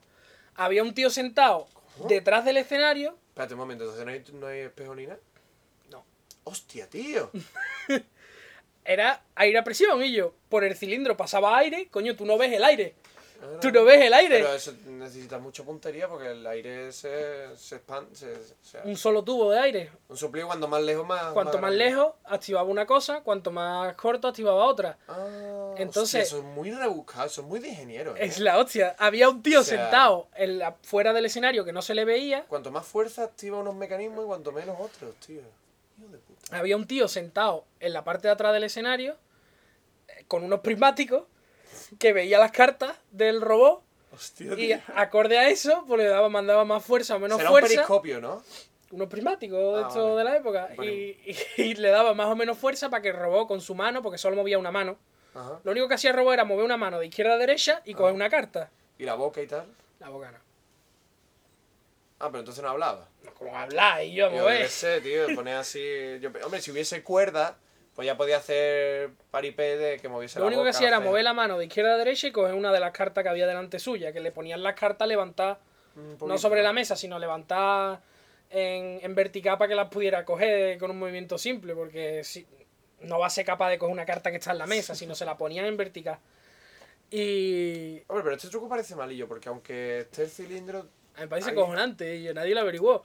Hombre, nadie lo averiguó, pero la gente tiene que. O sea, la- tú por intuición ya debes saber que hay algún truco por aquí. Aunque no lo veas y no tengo ni puta idea de lo que es, tiene que Pero haberlo. ahí está la gracia, ¿no? En, en no saber por qué, pero sabes que es un truco. Eh, en la época hubo un montón de especulación, ¿vale? Sí, pero yo me imagino que el público de la época quería impresionarse. Yo Esto lo veo eso es impresionante. Hombre, ¿Cómo está suspendido solo en el escenario? ¿Cómo funciona eso? Tú puedes, en la época la gente decía, "Ah, pues eso tiene que ir a imanes o, o yo qué sé. pero una o- pregunta, ¿cerraban la puerta después? ¿Eh? ¿Cerraban la puerta de la caja donde Sí. estaba el cilindro? Es que aún así, ¿no sería más fácil una vez cerrar la caja que el tío metiese un tubo con todos los mecanismos para poder... Más fácil. Pero ¿y cómo lo mueves? El, el- el automata está solo, ¿eh? A base No hay nadie al lado de él. No hay nadie al lado suya, ni el, el otro, el otro el otro, Ah, vale, espérate, espérate. Que lo hace... ¿Quién movía en los aires? uno que está fuera Ah, pues entonces... del escenario para que no se le vea. Ok. O sea, que es a distancia, ¿no? Claro, es que- De la forma que te digo, tendría que haber un tío Es- operando. está remoto, o sea, la gente de la época decía, ¿cómo puede funcionar un robot que está suspendido en el aire? No está suspendido, pero bueno, se ve que no hay nada debajo porque hay un cilindro de cristal. O sea, se ve que no hay nada. ¿Cómo, cómo? Pero en cuanto te cierra la puerta ya sabes que ahí está la mano del... Hay del gente que truco. decía que dentro de la caja había un enano Qué rebuscado, tío. o un niño, Podía ser, aunque tío. se ve que no cabe en esa caja ni un enano ni un niño. Había gente que proponía, un loco de la época que proponía, que dentro de la caja había un perro que ¡Madre sabía mía! jugar al julepe, que dices ¡Madre tú. mía! El Vamos a ver, si tú tienes un perro que sabe jugar a las cartas, ¿no es eso más sorprendente que un robot? y- Y yo la genialidad de tío. Es que Tío, no, tío, ¿eh? rebuscado, Si, tío. si tienes un perro que sabe jugar las cartas, eso ya de por sí es la bomba, ¿eh? Saca el perro. No, no voy a esconder el perro. Yo, tío. La gente, tío. No, yo hubiese apostado por el sistema de cuerdas. O sea, una vez que cierras la tapa, tienes un sistema de cuerdas y. ¿Y de dónde van las cuerdas? Yo qué sé, al tío está afuera, igual, igual que. Pero el, el muñeco está solo en el escenario, no hay nada para donde si la. tirar las cuerdas. Si tapas la caja, debajo ves un sólido. Una, una sólida caja. yo, vamos a ver. La caja está. Ah, vale, no lo entendí hasta ahora. Yo pensaba que la caja llegaba hasta el suelo. No, Hostia no. puta. Debajo de la caja hay un cilindro. Hostia puta. Entonces, ahora me parece impresionante. Es que no me lo- yo me imaginaba que la ca- había una caja que llegaba hasta el suelo. No, Entonces, pues ahí metías en la mano o lo que tú quisieses. no, no. La caja Vale. está suspendida. Vale. Y debajo de la caja hay un cilindro A ver, el cilindro sostiene de toda la cristal. estructura. Un cilindro de cristal por el que puedes ver que no hay nada dentro. O sea, vale, vale. Está el cilindro de cristal, después una caja, encima del cilindro, y después encima de la caja está el muñeco. Hostia, entonces ya muy impresionante. Es, remo- es remoto. es- es- ¿Cómo coño va eso? ¿Cómo va? Y detrás, no, supongo que no. Hombre. Hay un tubo que va por aquí Hombre, abajo. pero podías imaginar que por aquí detrás, justo detrás de la caja, donde está Pero la pared el de fondo. escenario es Enorme, ¿no? Es redondo, o sea, el escenario es tiene una, una o sea, el escenario no, en las gradas, Sí. las gradas tienen una Ah, una curvatura. una curvatura, o sea, la gente que La- está en la esquina está verlo. viendo que no hay nada detrás. Ok, ok. Es que es, es genial, a Es mí me genial. parece- Y- y ya, lo del sistema de soplío es bastante la polla, tío. Bueno, ¿qué es lo que qué es lo que mató a Psycho? A Psycho lo mató que Mascheline decidió patentarlo. Entonces ya todo el mundo. Entonces ya una vez que lo patentó ya empezaron a salir un montón de copias de, de Psycho por muchos sitios. Que es que claro, si yo hubiese patentado, o sea, si no llegas a saber. Pero si lo patenta ya, cualquiera, cualquiera que, que- que vaya a la oficina de patente Ya, y ya. pida la patente lo puede ver. Si, o sea, si no tuviese los antecedentes de esto, yo lo hubiese patentado. ¿Existen patentes privadas hoy que no puedas ver tú? ¿No, No, eso no, existe. No. Las patentes no funcionan para los magos, funcionan para casi cualquier inventor, menos para un mago. Claro. Eh, Y no queremos patentes privadas. no, no, secretas. no, No, no, las no, no, queremos. eso sí que no. Ah, bueno, vamos a pasar ya al que se considera el padre de la magia moderna y que dominó la segunda mitad del siglo XIX. ¿vale? Yo tengo ganas de ver del tío partido en dos, que eso ya es otro nivel. Eso, pues eso ya queda mucho para eso. Pues queda mucho, ¿no? Bueno. Aquí en este no lo tocaré. Eso. Ah, ¿En este episodio? No, Ah, ya estás spoileando aquí. quedan siglos para Son eso. dos partes. No son dos partes, pero quizá haga otro si, me, si veo que este está bueno. Está muy interesante, me está gustando mucho. Bueno, el padre de la magia moderna, importante quedarse con este nombre, Robert Houdin. ¿Houdini? No, Robert Houdin. Houdini, ok. Eh, Robert Houdin era francés, aunque actuó por todo el continente Robert. e incluso por Gran Bretaña, ¿vale? Robert Houdin era tan famoso que cuando a Houdini le tocó elegir un nombre, ¿vale? Me voy a poner vale. un nombre artístico, porque él era austriaco y flip, flap, nos mola. Me voy a poner un nombre artístico. Como has dicho. Dijo Houdini, coño, me voy a poner un nombre artístico, ¿vale? Y entonces un colega suyo le dijo, si le añades a, a Houdin una I al final, en francés significa como Houdini. Y dijo, eh, hostia, ¿Eso es cierto? no es cierto, el colega le- se estaba quedando con él. Puta. Da, da igual que guapo, tío. Y dijo, hostia, pues y, como, como Houdin. Yo lo que querría hacer en mi trayectoria de mago es como Houdin, porque era el más grande. Entonces por eso se puso Houdini. Bueno, en español puede ser el pequeño Howdy, Houdini. Era, era, era pequeñito eh, Houdini, era bastante bajito. ah, sí. Sí, sí. Ah, es como Napoleón, que se dice que era bajito, pero no, no, lo era. dentro de lo que era. Cabe. Hay, fotos y coño, y hay vídeos. Ah, ¿Por qué tanta fama? Porque con anterioridad siempre hubo dos tipos de magos, ¿vale? Ajá. El mago que usaba aparatejos, como este Psycho que ya... Eh, los autómatas. Los autómatas, o aparatejos escondidos y tal. Y los magos que usaban eh, juego de mano. Lo que en inglés se llama slide of hand de... Tengo esta carta aquí y ahora no. Uh, ¿ahora qué? Ah, lo de las bolitas, Lo de las sacar, bolitas. sacar el pañuelo, ¿no? Sí, de la eso boca. estaba como dividido. Claro, claro. Vale. Yo- es que cuando dices más, imagino más el segundo grupo, tío. Pues eso estaba dividido. Ajá. Y entonces él fue el primero que... Uno de los primeros que decidió combinar ambas cosas. Joder, ¿y eso cómo se hace? En, el- en sus trucos llega un punto en el que no se ve la barrera Ajá. entre qué es un aparato y qué es eh, juego de mano. Él usaba las dos cosas, entonces era una frontera como ya no se sabía. sea, tengo ganas de saber algún truco de este tío. Eh, porque claro, ir a ver a un mago que lo único que tiene son aparatos. Es como ver una exposición más que Sí. ver la habilidad de alguien. Sí, a no ser que tenga un espectáculo muy entretenido de Hmm. historia como el... de- Porque los espejos entran dentro de aparatejo. Claro. Claro. Pero bueno, eh, uno de sus trucos más famosos era el maravilloso árbol de naranja. Pero un momento, ¿los combinaba dentro del mismo truco? Sí, Ah, yo pensé... ah, bueno. Dentro de los. Que a lo mejor es que eh, supongo que los magos harían las dos cosas. En un, un momento haría lo de las bolas y después haría un truco... En de- su época no, en su época o, o hacías aparatejos o hacías juegos de mano. Joder, Él vaya. fue el primero que dijo, y si combino las dos cosas sin Claro, que se sepa... es que esa concepción moderna de que llega un, un mago al plató de televisión y te hace tres trucos para rellenar, Eso en la época no En la no época había mucha gente que nada más que tenía un truco, me- ¿eh? Y viajaba ese truco hasta que se muriesen. Hasta que le pillase el truco lo Claro, patentase. ¿no? claro. Bueno, eh, me parece un, el truco del el maravilloso árbol de naranja, me parece súper elegante, súper bonito, súper artístico, muy El francés. árbol- eh, El árbol de francés. naranja. ¿Pero de naranja que tenía naranja o de color naranja? No, hombre, de naranja que es de fruta, cabrón. Ah, pues entonces es un naranjo, hijo de puta. Bueno, él aparecía en la mesa, ¿eh? Y en la mesa tenía un huevo, un limón y una naranja. tío. Entonces él le pedía a alguien del público un Este pañuelo. me suena. Este truco me suena. Este truco se ha hecho modernamente también. Él le pedía a alguien del público un pañuelo, ¿vale? Y lo hacía desaparecer en la mano, asegurando que ahora estaba dentro del huevo. Ah, este- Entonces este- él este cogía el huevo, ¿vale? Y aquí entra en juego las expectativas del público, porque tú como público esperas que rompa el huevo y que dentro del huevo el pañuelo, pero él no hacía eso. Él hacía desaparecer el huevo y ahora decía, el huevo está en el limón. Hostia. Cogía el limón y ahora decía, lo hacía desaparecer y decía, ahora el limón está en la naranja. Eh, cogía la naranja y la empequeñecía Joder. a los ojos del público hasta hacerla desaparecer.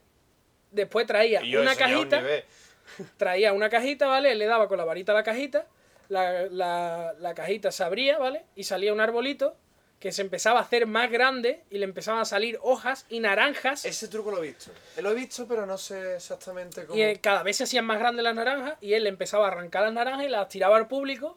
El público la habría sorprendido de que coño, que eran naranjas de verdad. Y eh, quedaba una naranja, una naranja en la cima del árbol, que él la cogía, la, la sacaba, la abría y dentro estaba el pañuelo. Pero el pañuelo no estaba ni el huevo ni todo eso.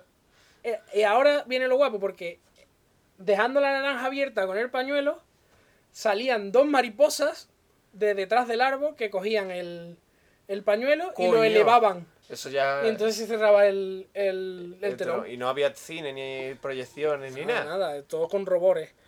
Hostia, qué guapo, tío. Entonces, Todo con maquetitas y robores, tío. claro, claro. Era, Ahora, este truco, la verdad es que si lo cuentas los tropeas un poco, porque. Yo es que soy- yo en verdad. Yo creo soy- que es bastante autoexplicativo. O sea, es juego de manos y el árbol es mecánico. Y las mariposas pues con cable. O sea, es que no tiene mucha. mm, Mucho misterio. ¿no? Más allá del misterio de cómo ha hecho meter pañuelo de un sitio a otro, pero eso es básico de los magos. O sea, eso está en cualquier libro de magia. No lo voy a contar, pero vamos. El que lo quiera lo puede mirar. Pues yo, yo en verdad sí que pienso que los trucos buenos, que no sabes, si no lo sabes, mejor, tío. Porque. A mí si me gusta cuentas- saber cómo es. No sé. Bueno, eh, seguimos. Hombre, si el truco es demasiado espectacular. Cuanto más simple es, a mí me parece más bello, tío, no sé. Mm. No me, a mí no me gusta. ¿Cómo se llama este hombre? Este que dice.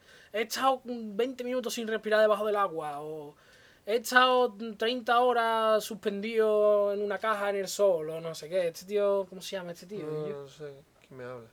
David Blaine. David. Blaine es un mago americano que él quiere que tú creas que no está haciendo magia, sino que, que él es un superhombre o algo así. Y a mí eso no me parece bien. O sea, lo bonito a mí me parece que tú me engañes a sabiendas. No que tú quieras hacer creer a la gente a que tú eres tope. un superhombre o que tú has hecho alguna tecnología. Eso, es Eso me parece feo, me parece... Casi Tom- como un espiritista, me parece mentillo. O sea, no. tú- Tomarle el pelo al público. Claro, claro. Bueno, es que. Bu- Otra de las innovaciones de Robert Houdin fue la vestimenta. Él fue. eh, él consideraba que un truco era más espectacular si el mago se vestía como la gente. La gente cuando iba al teatro se vestía de gala de noche. Claro, de chistera, ¿no? Ya hemos Y él, pasado. y él se vestía así porque a él decía, es que si la gente me ve a mí como un tío normal, le va a parecer mucho más espectacular que un tío cualquiera haga un truco de la hostia, que no que sea un mago oriental ni pollas de esas. Es ¿sabes? un tío que sabe hacer espectáculo, que sabe entender al público. Hubo otros magos antes que hicieron esto, pero él fue el primero que lo hizo ya a lo grande, ¿vale? Pero a mí lo que me hace gracia de esto es que aún hoy, aún hoy en día hay magos que van vestidos de época y de chistera, que dices tú. ¿Por qué? O sea, eso jode la teoría de este hombre. Tendrías que ir vestido de actual. Claro, pero ¿por qué no se ha estudiado la teoría de la, la historia de la magia? Que este es el, el Houdin. El Robert Houdin. Houdin, no Houdini, Houdin. Ok. Eh, Penn Teller, cuando ellos fueron a decidir su vestimenta, conocían la historia de Robert Houdin y decidieron que iban a vestirse de traje normal moderno, gris.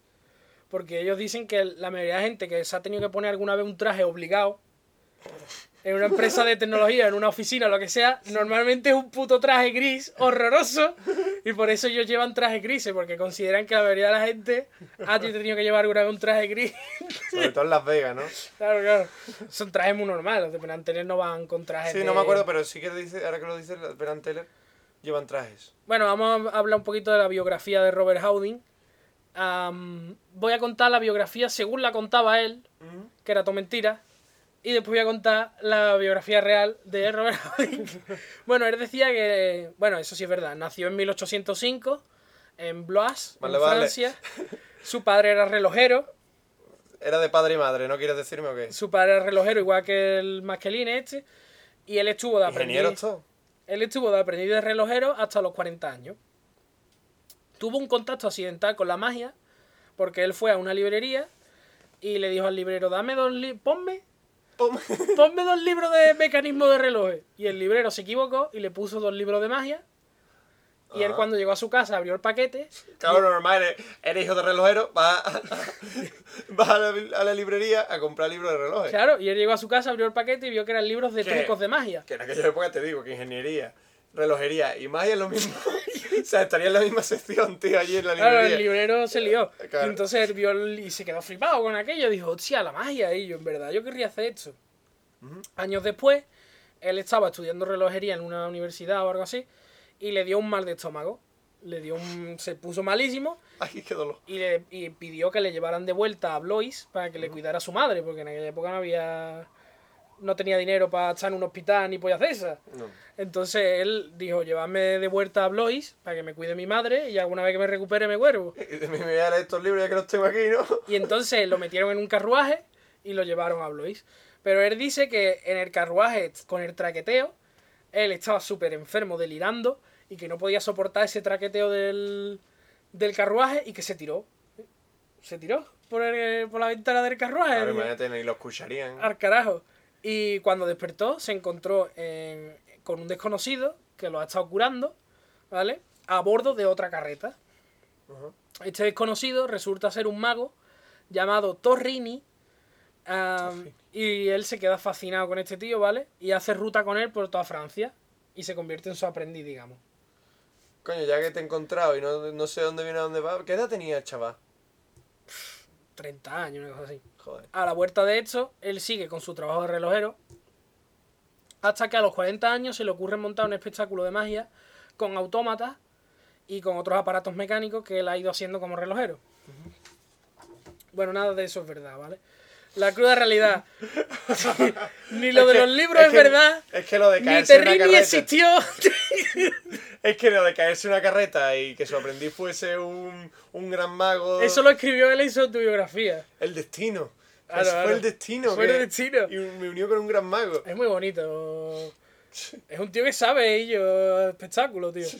Eh, La cruda realidad es que ni los libros, ni la anécdota de los libros es verdad, los investigadores, claro. Que dijeron. ni Terrini, ni Terrini ni siquiera existió. El mago ese que- ¡Ey, Timo! ni los espectáculos esos de autómata que él dijo que montó, esos no eran sus primeros espectáculos. Él ya había hecho otros espectáculos antes que no habían tenido ningún éxito. Eh, él se, inven- se lo inventó todo, vamos, pasó de autobiografía para darle más malla, ¿no? Acá. los investigadores ya modernos han descubierto que un tío suyo era mago y que Ah. por lo que se sospecha que así fue como se introdujo en la magia y no por una Claro. cosa casual, ¿sabes? Incluso muchas veces dice, no, mi tío era mago, pero hay gente que no, no, no, tiene, no le instruye a su familia, pero él lo coge porque sabe que su tío es mago, ¿sabes lo que te digo? Claro. Pero bueno, la, la biografía, por cierto, se sabe que, que la escribió él, que no fue un negro que le escribió el libro, como No a fue- Houdini, porque Houdini ha escrito muchos libros, pero en verdad no los ha escrito él. Se sabe que no. Ah, ¿sí? Se no sabe que él, él, él lo escribía, se lo daba a un negro que lo leía en plan, hostia, Houdini no tiene ni puta idea de escribir. Ah, bueno, pues y se lo bien. escribía bien. Pero se sabe que no, que la biografía de Robert Howden la escribió él porque se han encontrado manuscritos con su letra, con la biografía entera, el libro entero. O sea, Coño. que estos inventos se los inventó él. El, el primer espectáculo este de autómatas que tuvo que él tuvo éxito no era el primero, obviamente. Él ya había hecho espectáculos antes.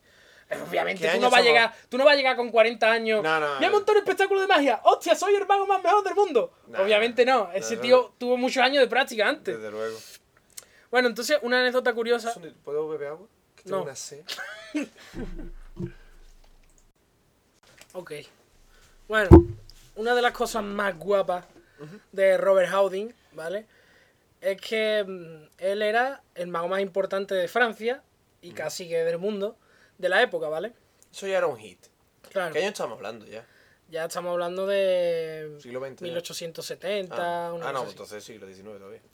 Eh, el gobierno francés sabía que Robert Houdin existía y lo tenía muy en cuenta, ¿vale? En Argelia, Francia tenía una colonia de negros y estos negros superaban en número a los soldados y pensaban rebelarse contra el gobierno francés. Hostia, esto ya lo has contado en el, el grupo de WhatsApp. Eh, estos negros superaban en número y le iban a partir toda la boca al gobierno francés. Eh, estos, ¿Cómo se pueden relacionar estas dos historias? estos negros, ¿vale? Eh, creían en un dios mágico llamado Alá. No el del turbante que No. pone bomba, porque se escribe distinto. Pero bueno. Y mm, entonces al gobierno francés se le ocurrió que para demostrar que ellos tenían más, más poderes mágicos que Alá, llevarían a Argelia. ¿Cuál es, ¿Cuál es el mago más famoso que tenemos para engañar a estas mierdas tribus que hay aquí en mitad de África? Bueno, se le ocurrió, coño, vamos a llamar a Robert Los Houdin. engañaremos con petardos y con trucos de brujería. Exactamente, tío. Llamaron a Robert Houdin para que hiciese unos trucos que convenciese a los negros de que se tenían que someter al gobierno francés. Claro. Hombre, eso está bien. Antes que una guerra que iban a perder, por cierto. Efectivamente. Antes que una guerra, un, Una poquito más, ¿no? un- iba a decir unas negociaciones pacíficas, más bien una.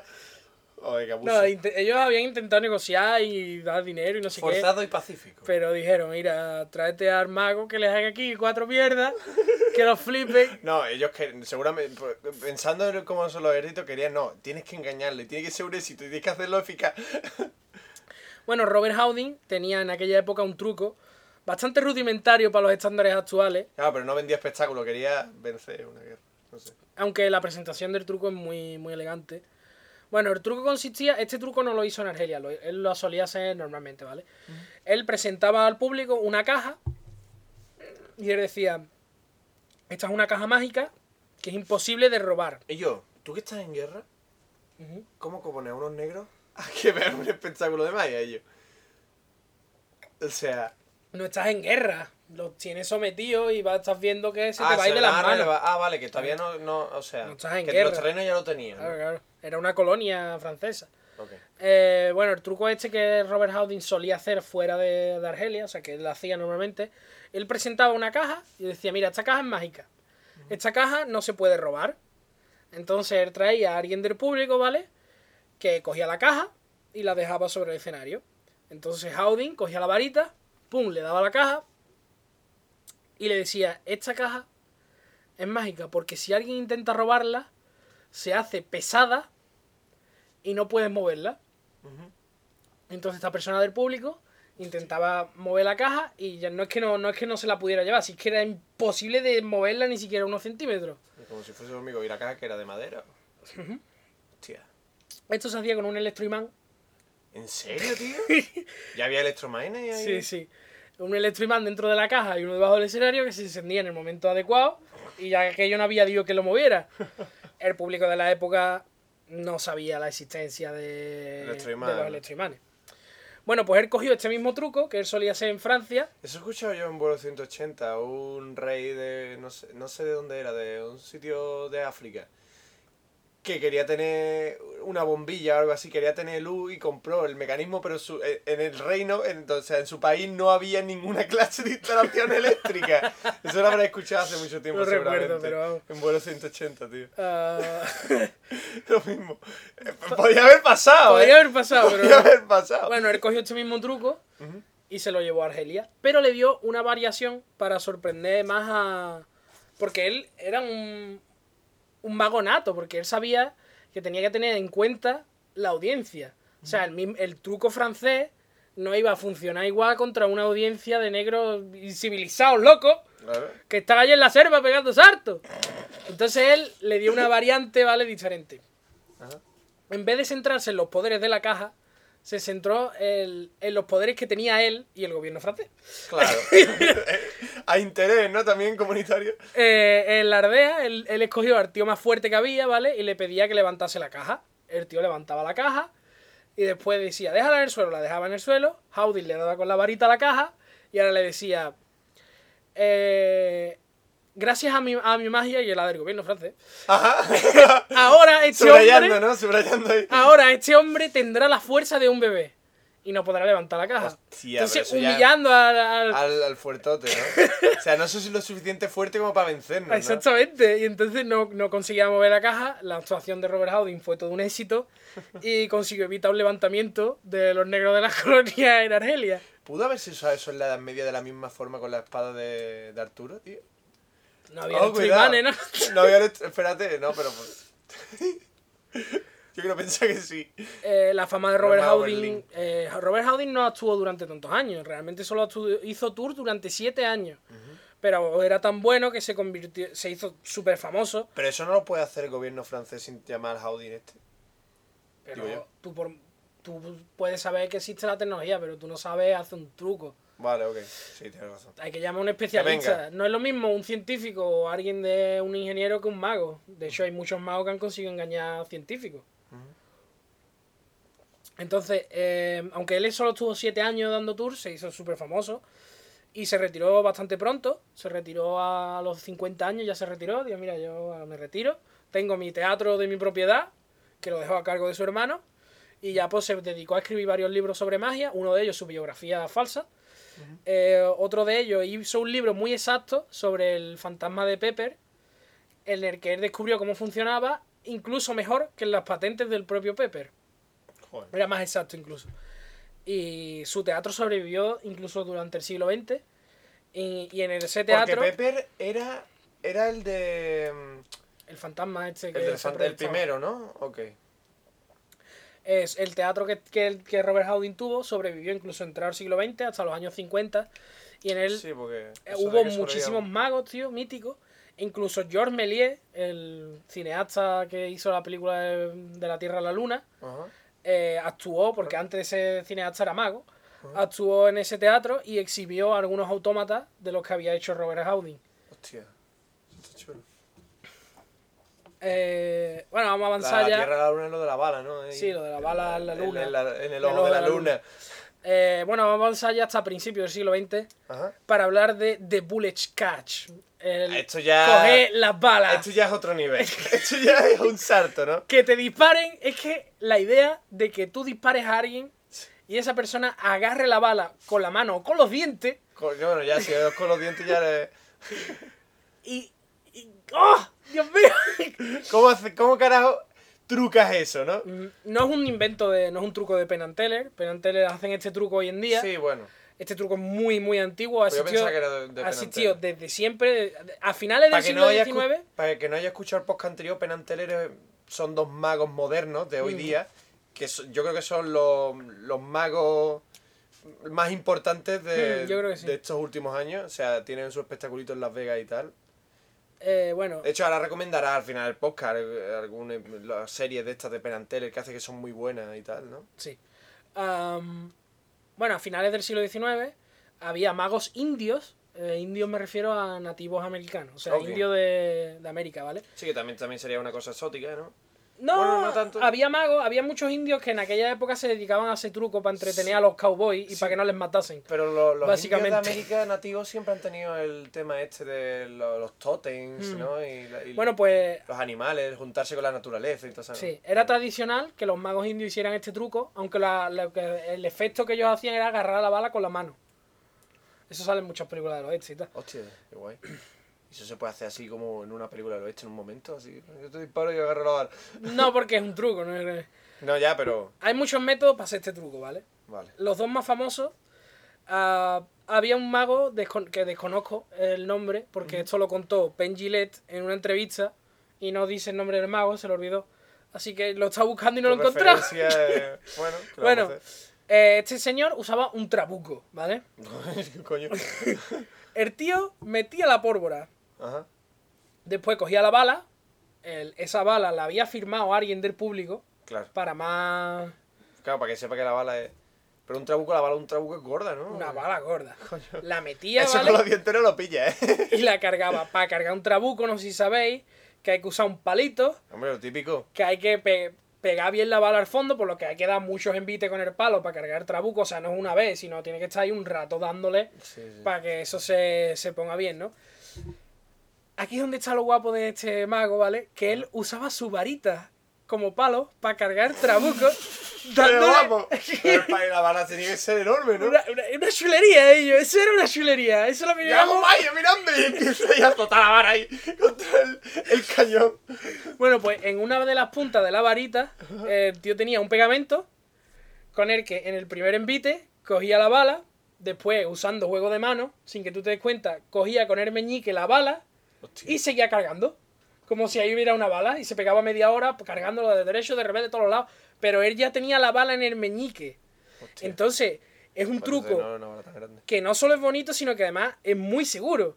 Porque tienes la bala en tu mano. Si tú no tienes la bala en tu mano, Eso cuentas un chiste, haces algo para que no se dispare el arma y ya está, ¿sabes? ya está. ah, no puedo hacer truco porque me, me desmayo, ah, lo que sea, cualquier mierda, tú te inventas Ay, que me- cualquier mierda, te inventas cualquier Para no mierda. tener que dispararle una bala a tu ayudante, ¿no? Claro, ¿Quieres claro, decirme? Ok. Porque tú sabes que tú tienes la bala Claro, en tu mano, entonces es un truco muy seguro.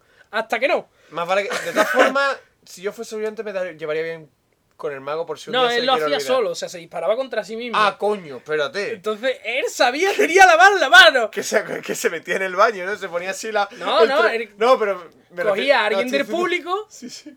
dispárame. Hostia. Y como él tenía la bala en la mano, sabía que lo que iba a salir era pórvora. Bueno, y si le das la- el arma al tío, no puede mirar, o no se verá una mierda. No se ve, no se ve. Entonces, eh, la Y la última pólvora vez. sale. Es súper espectacular. La última vez que este mago hizo el truco, Ajá. Él tenía la bala en la mano, pero no se dio cuenta de que uno de los extremos de su varita se había roto y estaba Hostia. dentro del arma y eso le disparó en la cabeza y lo mató. Hostia puta, ¿en serio, tío? Sí. Qué mala suerte, tío. The Bullet Catch es el truco más peligroso de la historia. O sea, claro. han muerto muchísimos magos haciendo este truco. Claro. Es que, claro, es que es un trabuco, no es como una bala moderna que dices tú. Puedo sacar la bala de alguna forma y. Hostia, mala suerte. Y además los trabucos son peligrosos por eso, porque tú puedes meter cualquier. Cualquier cosa, O sea, cualquier tú- mierda. tú- eh, metralla pura y dura. O sea, tú. También hubo otro mago que hacía este método y que murió porque alguien del público metió una moneda Hijo sin que él se diese cuenta de puta. en el trabuco y le disparó la moneda y murió. Obviamente. ¡Qué cabrón, ellos! No, tú, tú la paras. Tú la paras por mis cojones. O si no, me devuelves el dinero. Y encima te mueres. Hijo de puta, tío. Hijo de puta, tío. Morí por una, clava, una bala clavada en el pecho, tío. Qué cabrón. Una moneda. Una moneda. En la cabeza, ¿eh? No sé, la poca cabeza. broma. Bueno, otro, otro método que existía era eh, el mago Chung Li So, que dice tú, será chino, Pues sí. escocés. Claro. Se pintaba de chino. Eso no me acuerdo dónde, creo que lo hemos hablado en este podcast, de gente que no era... Que para darle más sentido isótico se hacían pasar por chino. Sí, lo he contado yo antes, coño. Ah, lo has contado tú antes, ¿no? Ah, ok. Se, se disfrazaba No, de no, chino. no, había, me contaste una vez... Ah, no, espérate. Es que esto lo has contado en el grupo, creo que lo vas a contar ahora. Vale, continúa. Él, él se disfrazaba de, de chino para dar sensación de Sí, sí, esto lo has de- contado en el grupo, cabrón. Entonces se ponía los, los- los ojos, incluso se ponía los ojos de chino, se pintaba la cara amarilla, que dices tú, hombre, los chinos la cara amarilla exactamente. Y yo- Pero bueno, en la época tú no has visto un chino en tu puta vida. Y yo- Entonces se cuela. Los chinos tienen piel amarilla, eso es así, punto, y te calla la boca, coño. Bueno, este tío usaba una pistola falsa. Ah. Él tenía un, un trabuco modificado que tenía dos cañones. Uno que estaba oculto y en el que iba la bala. Y otro que, que era el normal y ese era el que cargaba. Entonces cuando él disparaba, el que disparaba era el cañón normal, no el otro que estaba oculto. Claro. Hasta un fatídico 24 de marzo de 1918 Pero qué rifle era, tío. era un trabuco, no sé. En el que se le rompió uno de los dos compartimentos y el, el trozo de compartimento de metralla se disparó contra la puta cara y lo mató. Joder. Una pregunta, el... ¿quién disparaba? Alguien del público siempre. Siempre. Sí. Es que eso es lo malo, tío. Cuando haces un truco de balas, no coja, no coja a alguien que no conoce el truco, pa. Mm. Esa es la lección, tío. No coja a alguien que no sabe el Pero es truco que es muy espectacular, tío. Ya, pero no. Ah, bueno, este caso es interesante porque Chun So vivió en el siglo XX, o sea, principios del siglo XX, por lo que es bastante moderno. Hay mucha, mucha documentación al respecto de este caso. Incluso se sabe que la policía fue a investigar al teatro.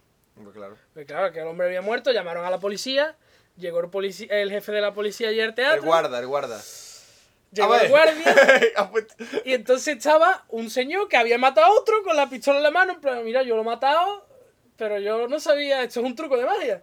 Claro. Entonces el guardia le, le interrogó al hombre este que había matado a Shun Lin Soo y le dijo, a ver, a ver que yo me entere. Tú has cogido una bala, la has firmado, la has metido en un trabuco, la has disparado a este señor delante de 300 personas y lo has matado. Y el, el otro como, sí, sí, sí, señor policía, sí. Ok, puede irse. Es que cojones.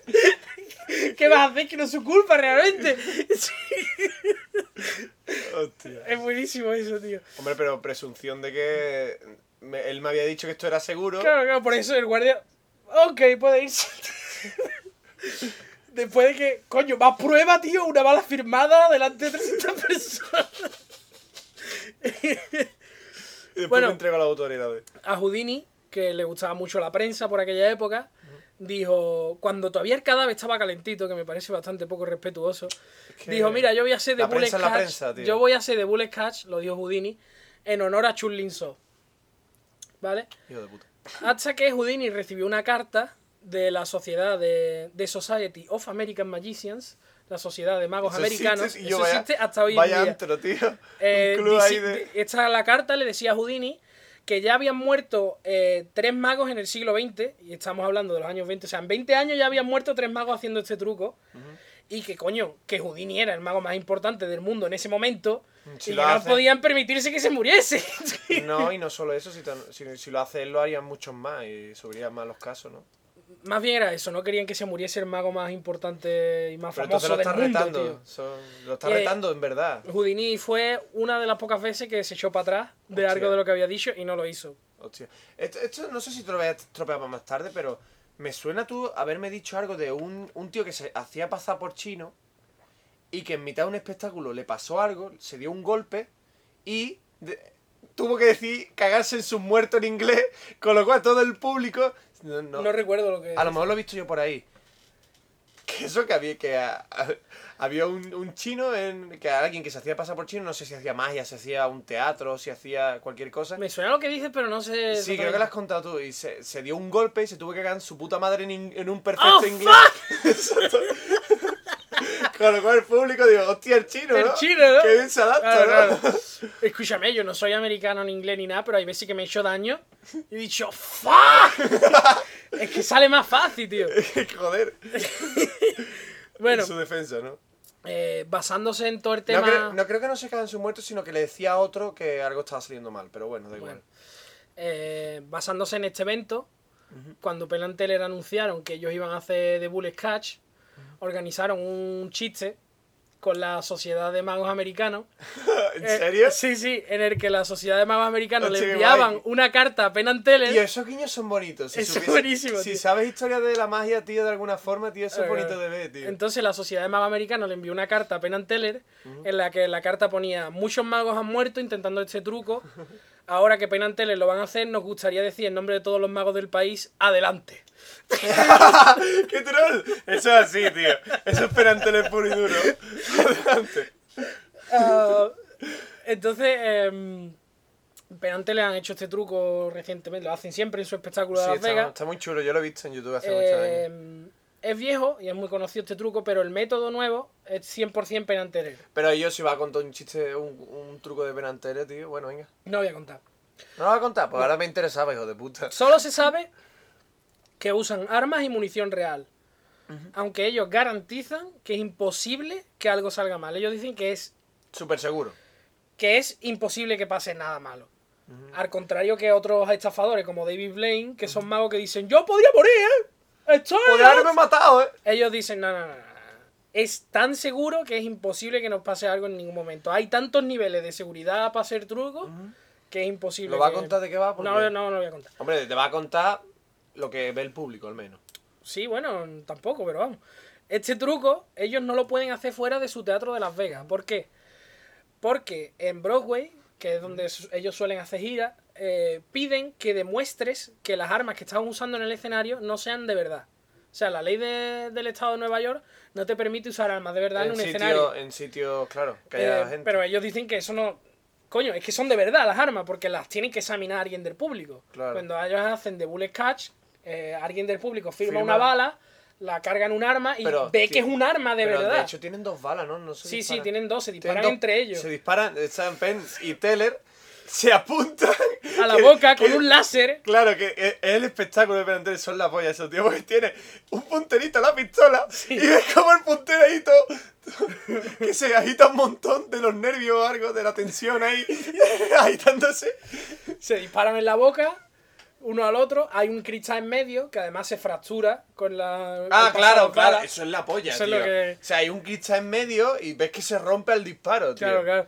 O sea, Y después sacan la bala, cada uno con la bala firmada del otro, del contrario. claro, es es súper seguro porque a lo mejor... Es que es lo que te digo. Yo no creo que Lo- disparen nunca. Hombre, yo creo que sí, disparan, pero no disparan una bala de verdad. Yo creo que no, no usan munición real en ningún momento. Quizás el, el cristal se rompe de alguna forma así. Mm. Pero lo que te dije antes, no use a alguien que no sabe el truco Claro, claro. para, para o sea, usar material Se peligroso entre es, ellos. que es una muy mala idea. Bueno, Ellos, ellos saben su truco y si ve uno que, oye, que no ha podido hacer esto o incluso, yo qué sé. También te puede pasar lo del, lo del último que has dicho, que el, la cavidad de la, del trabuco se le fue para un lado, pero eso con una pistola moderna de metal. no es sé. que yo no creo que usen pistolas especiales ni nada. Yo creo que no. Quiero pensar que no es algo modificado, sino que es a- algo más sencillo aún. Juego de mano.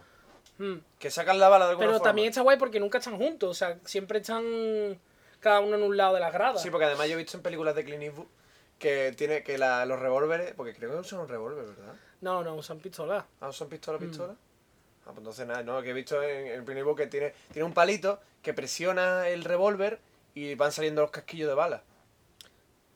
Supongo, pero vamos, no sé. Eh, bueno, estas, las dos cartas estas que he mencionado antes de la Sociedad de Magos Americanos, las tiene... Y eso ya existe en plan en cada país. En América existe En una América de- existe, no sé ya en los demás de países. En España también debe existir una asociación de... ¿Tú crees? es De magos. Ahora no porque había, no sé, lo escuchándome la boca, había una ley que obliga a la asociación, a- si quieres ser una asociación tienes que pagar Que un impuesto al gobierno, entonces ahora cierran, tío. Bueno, en honor a la desaparecida o supuesta asociación de magos, Eh, ambas este estas dos cartas las tiene David, David Copperfield, que es el- uno de los magos más famosos y más importantes Sí. de la actualidad. Incluso yo te diría que más que Teller, es más conocido al menos, que hacer trucos de partirse en dos y volar en el escenario. Ahora lo he mirado, lo mirado desde el último episodio que lo mencionaste. Bueno, pues el- este tío, el David Copperfield, tiene estas dos cartas en su museo. Y es un museo privado que tiene él, que es acojonante. ¿Pero Es- qué pasa con las cartas? Coño, porque las tiene él. ¿Pero de qué truco? ¿Has dicho? La carta que le enviaron los la Sociedad de Magos Americanos. Ah, vale, la carta, vale, yo pensaba que Y la carta que le enviaron a Houdini. Ok, las tiene él. Las tiene él en su museo, que es la hostia ese museo. Eh, él para que tú puedas ir a ver el museo, te tiene que invitar él. y tiene que estar él presente. O sea, tiene que ser famoso o algo. Claro, claro. Él es bastante liberal. Ha invitado, como, ha si invitado a quiere- mucha gente a lo largo del, del tiempo al museo. Hombre, ya con que haya fotos ya un poco Hay fotos, hay fotos. Eh, Eh, el- o sea, todo el... Lo que pasa es que la gente dice, Copperfield debería abrir ese museo al público. Pero si lo abriese al público, sería la polla, no te digo que no. Pero no sería como está ahora, tío, porque es como un bazar gigantesco Es que, con me- miles por de estanterías dice- en la que tiene de todo de cosas de magia, ¿vale? Y él te puede decir, sí, cógelo. Yo por lo que dice, me imagino que es como su, ca- su casa privada de como el. No, el no, chi- tiene un- Como el japonés. No, no, no. este- Tiene un museo, tiene gente de seguridad allí, gente que se dedica a catalogar, gente que se dedica a, tenerlo todo limpio. Y O yo, sea, es un eso- museo, ¿vale? Privado. Y yo, pero eso es muy. O sea, Muy todo- loco, muy de tío no, loco. Toda la historia de la magia y de, y de trucos, los mejores trucos y más novedas, do- nove- más novedosos. O sea, la vanguardia. La- no solo la vanguardia, sino también la historia la tienen tres personas allí en América, que son Penn and Teller, No, ellos Y- no tienen nada, pero. Penn and- pero y yo. Ellos no tienen Hombre, nada. pero han hecho unos programas Bueno, sí, de pero que ellos, ellos no tienen... O sea, divulgan más que ninguno, Sí, eso tío. sí, pero que ellos no tienen objetos. Ni Hombre, siquiera claro. guardan cosas de Penn and Teller. Pero está Que el- ellos lo tiran todo, dicen. El Copperfield es este Copperfield sí, Copperfield tiene todo de todo. Y eso está súper bien, tío. O sea, Bueno, No solo de Maya, yo- él me- dice que ha gastado cientos de millones de dólares a lo largo de dos décadas en adquirir los más de 80.000 objetos que tiene. y además, además es un señor museo. Si este hombre se muere, puede ir a un museo de verdad. O sea, Claro, claro. Si, si él se muere, sí que lo abrirán al público. Pero es que ahora mismo. Y además que no está ganando dinero con ellos, No, tío. no, porque perdiendo. es privado. Claro, claro, es un museo. Pero si ese tío tiene más pasta que. Yo, pero es muy, muy honorable, ¿no? ¿O qué? Sí, pero no, porque al final, al final del día es un poco elitista, porque solo lo deja ver a quien él quiere. Ya, pero. con que haya fotos, tío. Sí, eso sí, una vez dejó entrar un reportero de la CBS que hizo fotos y se ve que es como un puto bazar de moro loco Bueno, con miles de estanterías, pum, pum, pum, pum. y si alguien quiere hacer un estudio de tal persona. Sí, eso supongo sí. que podrá. Sí. O sea, eso- eh, o sea, Él es hace la- bastante liberal. Hace las funciones de museo, por lo que me has dicho. Vamos, si tiene un catalogado y todo. Él es bastante liberal, deja, deja entrar bastante gente, pero no puedes llegar tú, Juan José, y decir yo, Yo, me va a dejar. que vengo con mis colegas. no, ¿Dónde está el museo, tío? Que nos vamos a ir. No dónde Vamos a- y nuestra visión es convencer a Corby que nosotros tenemos que. bueno, Que entre en su museo, entre tío. muchas de las cosas que Objetivos tiene... en la vida, tío. Sí, sí, la verdad es que estaría guapo. Bueno, tiene chaquetas de fuerza de Carteles, esposas, tiene muchísima memorabilia de Chun Lin So, Yo, camisetas de fuerza, tío. Eso es otra cosa. sí, sí, así. sí. Tiene relojes de la tienda de Robert Houdin. Que yo no sé cuáles son los, los, la- los trucos así más importantes de. O sea, la- el- las triquiñuelas que hace para soltarse y esas cosas. Y trucos así famosos de, de desatarse, más allá de el truco final de la película cuando se mete así en el agua. Y dice, ¡ay, qué majo! Eso de Houdini. Pues. Más allá de eso no conozco ninguno de escapismo. Que no me sale la palabra. Eh, tiene, también tiene props de películas famosas. Tiene el trineo de Ciudadano Kane. Tiene el arca El trineo de. de Ciudadano Kane. Tiene el arca del arca de la alianza. Pero el arca de la alianza, la de verdad. La del Indiana Jones, tío. Ah, vale. digo, digo, la de verdad, la tiene ahí. eh, Sí, no como, como el señor Bar, ¿no? Me tenéis que traer el mono de Jade. Como, "Mm, señor Bar, el mono de Jade lo encontramos la semana pasada. Ah, sí. Bueno, pues nada. Ah, una de las cosas que tiene, que a mí me flipó cuando lo vi, tío, tiene... eh, existió en el siglo XIX un tío que era mago, ¿vale? Y que yo no me puedo imaginar cómo tú, tú tenía que ser ese espectáculo, tío. Su truco consistía en salir al escenario, ¿vale? Él salía al escenario y le decía a alguien del público, a ver, tú, wow, Dime. nombra un papel. Ah, ¿Cómo que un papel? De, Un papel. ¡Pirata! ¿Qué eso qué? Un papel, una representación, ¿no? No, un papel cualquiera. Entonces la gente decía... La declaración de independencia. La declaración de independencia, pues iba con una chaqueta de la hostia, ¿vale? Metía las manos en los bolsillos. ¡Aquí está! ¡Y yo, qué guapo! ¡Otro! ¡Hostia! Y ahora decía alguien, eh, un, un, yo qué sé. Pero un momento, un momento. ¿Tenía el papel de la declaración de independencia? Hombre, ahí? no es de verdad, pero.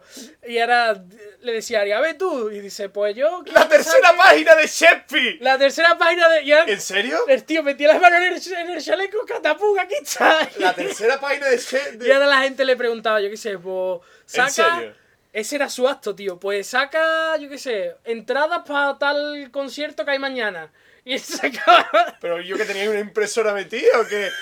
Me cago en la puta, ¿cómo lo hacía? Y yo, qué guapo, tío. No, yo, pero eso hoy día. Yo no me puedo imaginar cómo era ese acto, porque no tenía ningún sistema. No tenía ningún sistema. O sea, él tenía todo.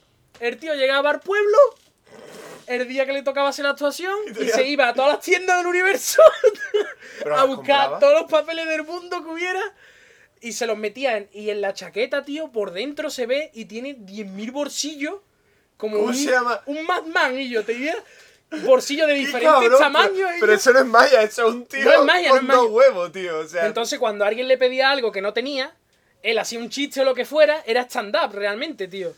Era un puto... Era casi un truco, era... hostia un- puta. Tengo me he gastado todas las entradas para todo. O sea, la verdad es que podía gastarlas luego para ir a los sitios, ¿no? Estaba muy bien, tío. No, no- él no tenía ningún sistema. O sea, tenía en la chaqueta 10.000 Ahora, bolsillos. una memoria, porque para acordarse de dónde Pero- está cada cosa, tío. Pero una memoria, pero yo qué sé. Yo no Una pregunta, tengo... cuando lo busca la gente veía que tenía... No, no, él llevaba la chaqueta cerrada. O sea, es súper misterioso. En plan, metía las manos ahí por dentro y no se veía. Hostia puta. Entonces, es la hostia, tío. Que para tener la declaración de independencia tenía que ser como en la película aquella de Nicolas Cage. La búsqueda. La búsqueda, claro. Tiene... Que eso no lo he visto yo. Eso no lo he visto. ¿Tú te imaginas eh, la constitución del 90 de aquí de Cádiz? La saca. Y yo... ¿Tú te imaginas que vendiese allí en Cádiz Sí. el- donde venden la gorrita para los guiris? El Robando. papelito- la pa- el papel de la constitución de Cádiz, tío. Eso se roban nada. ¿eh? Sí, yo no creo que eso esté muy guardado. Que era del 83. No sé. Bueno, el caso es. 93. Este tío no tenía ningún sistema alfabético, ningún sistema de orden, él iba a memoria. Claro. Que dices tú, bueno, sí, memoria, pero yo qué sé, yo tengo muchos TVO y no los tengo ordenados alfabéticamente y más o menos son están las cosas. Y yo- o sea, ma- más o menos eh, yo lo veo posible. Puede ser. Eh, y era puro puro estándar, porque si alguien te dice algo que tú no sabes, que no tienes, haces un chiste y pasas a otro. Sentido de la maravilla, como tú has dicho antes, tío. Entonces cuando David Copperfield, arte. cuando David Copperfield compró la chaqueta, se la compró a un coleccionista. Y yo, pero que, que la ha encontrado el puto David Copperfield y la puta El cacheta tío esa. que se lo vendió le quitó todos los papeles, llevó la chaqueta a la tintorería ¡Qué cabrón! y David Copperfield dijo, coño, pero yo lo quería tener con los papeles en su sitio, hostia, no quería que me lo ¡Hijo de sacara. Y ahora tiene la chaqueta expuesta por un lado y los papeles en, o- en otro para que se vea. ok, qué pena. Eh, era un acto de vodevil de 12 minutos, o sea, no duraba más de 12 minutos. Eh, y el tío hizo tours por, por toda América con esa mierda. Está gracioso, tío. eh. El personaje. Y de eso se gana la vida, tío. Uno. Sí, sí, sí. Con- Ay, que se te tiene que ocurrir. Que dices, Se te "Puedo- tiene que ocurrir, sí. hacer magia o puedo comprarme unas doce- mil docenas de papeles, meterlas en un abrigo y que me lo pidan. Y ya yo me busco el rollo, tío. Me busco el rollo Es para bueno, me rellenar. parece muy bueno. me y yo, pero una ese idea- tío, ¿cómo se llamaba? No tengo el nombre, está en el museo de David Copperfield. No, mola. Yo, pero ese museo tiene que ser la hostia de mirar, tío, que te cuenten todo esto. eh. Y además que la gracia, Ahora, es que también la que- gracia es que es privado. O sea, que si eh, tú ves la chaqueta de, de fuerza de Houdini, David Copperfield te puede decir... Póntela, vamos. Me da igual. sin problema, ¿sabes? Entonces, si se, hubiese- si se abriese al público, Eso, todo me- eso se perdería, ¿sabes? eso me recuerda al Museo Británico de. No sé qué museo importante de allí. Que tú, tú sabes el podcast de Hello Internet. Ujú. ¿Te acuerdas? No sé si es antiguo o moderno, porque como lo estoy escuchando principio y fin los podcasts. Hello Internet, que eh, fue, llevó uno a su colega, lo- eh, los, del podcast, fueron al Museo Británico y les dejaban coger papeles. ¿Tú, tú has escuchado ese Sí, episodio? sí. Que les dejaban coger cualquier papel. o sea, Revisar, sí. o sea, no te lo puedes llevar, pero... papeles importantes de quién era, de... Sí, de constituciones y cosas No, de no, de, era de, de un científico. Aquí está el, la- el principio de matemáticas de no sé quién tío. Y dice, coño. Y puedes ir a verlo. No, no te lo puedes llevar. Claro, pero- y te dice el tío, no, toma. Y dice, pero ¿cómo me vas a dar esto? Esto es importante. Sí, sí. Claro, el tío es chocado porque dice, Es que es una biblioteca, que tiene que estar Al alcance de- del público. De hecho, la biblioteca. pero que sorprende, que no es como no es como la Mona Lisa que todos sabemos que Ya. está puesta así. La biblioteca de. Hombre, si el principio de matemáticas de, de Pitágoras estuviese puesto La biblioteca de. como la que fuese tan famoso como la Mona Lisa y todo el mundo pasase Ya, por delante, claro, ya claro. tendrías que ponerlo. La biblioteca de Washington tiene todo lo. tiene toda la librería privada de Houdini. Porque Houdini era un gran coleccionista de libros de magia. Y tiene todos los libros de magia que tuvo Houdini. Incluso sus escritos de puño y letra. Incluso las revisiones que hacían los negros de sus escritos. Y todo eso se puede acceder. Que De hecho, hay un vídeo de Penn Teller en el que van a- allí a la librería de Washington y ven los libros de, de Houdini Claro. y hacen un chiste buenísimo que abren un libro de Houdini y Penn tiene un, un vaso de café ¡Ah! y se le cae así no, está vacío ah. Cabrones. Ay, qué grande. Es que Teller son muy entretenidos de ver eso. Teller si queréis yo recomiendo mucho eh, de auténticos showman. recomiendo el Magic Mystery Tour que fueron una serie de tres programas que hicieron en el que se fueron a la India, a China y a Egipto Que es del trozo que yo te mencioné en el, trozo, en el podcast anterior que está el indio. Pues ese me lo voy a ver esta noche, ¿eh? sin falta. Pues esos tres programas están muy bien, los tres son muy buenos. Van de que Penn and Teller se van a, a, eso- a uno de esos países y ven la magia local de allí. Y está muy bien, está Está mucho. muy bien. Pues, ¿tres episodios de cuánto? Una hora. Pues, ¿tú crees que está en YouTube? Sí, está en YouTube. Pues lo vamos a poner en el post. Pues nada, pues ya está. Ya está, pues está muy apañado. Me- gusta que hagamos episodios más didácticos que, que de chiste fácil. O sea, Más me, didáctico. me ha gustado mucho este episodio, tío. ok. Bueno, pues. Al carajo. Eso nos vamos a despedir ya. Eh, Y yo. en Twitter. ¿Te puede creer que se nos ha olvidado mencionar a este hombre? Juan Garrido. Juan Garrido que nos ha enviado unos fanart maravillosos. Lo hemos buscado precisamente para decirlo antes del episodio y se nos ha olvidado completamente, pero no. Juan Garrido nos ha pasado por Facebook unos pedazos fanart. Que nadie dibujos- podrá ver, a no ser que lo suba, Juan. Ah, sí, está bien subirlo y esas cosas. Nadie lo podrá ver si no lo sube. Y tenemos varios correos de gente que, que nos habla y eso por Twitter y tal, que está muy bien. Juan Garrido nos ha hecho unos dibujos, unos, e- unas Unos esquemáticas, Photoshop. Unas esquemáticas, eso, pero primero los dibujos. Los unas dibujos me gustaron más que el Photoshop. ahí. Es la- pero es que se curró el Photoshop, en verdad, ellos. Photoshop. La verdad es que, si te digo la verdad, eh, lo del Photoshop es más comercial, ¿eh? Sí, sí, me comercial. Pero a nosotros, que somos más... Yo prefiero la libretita. eh, prefiero la libretita, desde luego. Bueno, pues se metéis en la web de. Una esquemática del- de un resumen de nu- nuestros podcasts que es la puta polla. Se podéis O sea, meter en la web y arriba en la pestañita de fanart, ahí está todo. Y en Twitter, arroba y, y que lo amamos, lo amamos completamente. Sí. Y yo soy Carlos Cuba, arroba Carlos Cuba guion bajo. Yo soy Juanjo, arroba Juanjo 2D y, Y arroba mierda podcast, es el Twitter del podcast. Y ahí, ahí todo. Y está. Google pones bien la podcast y sale por, por alguna extraña razón Sí, que ¿no? desconocemos por bulería. Así Bueno. que nada, Adiós. nos vemos.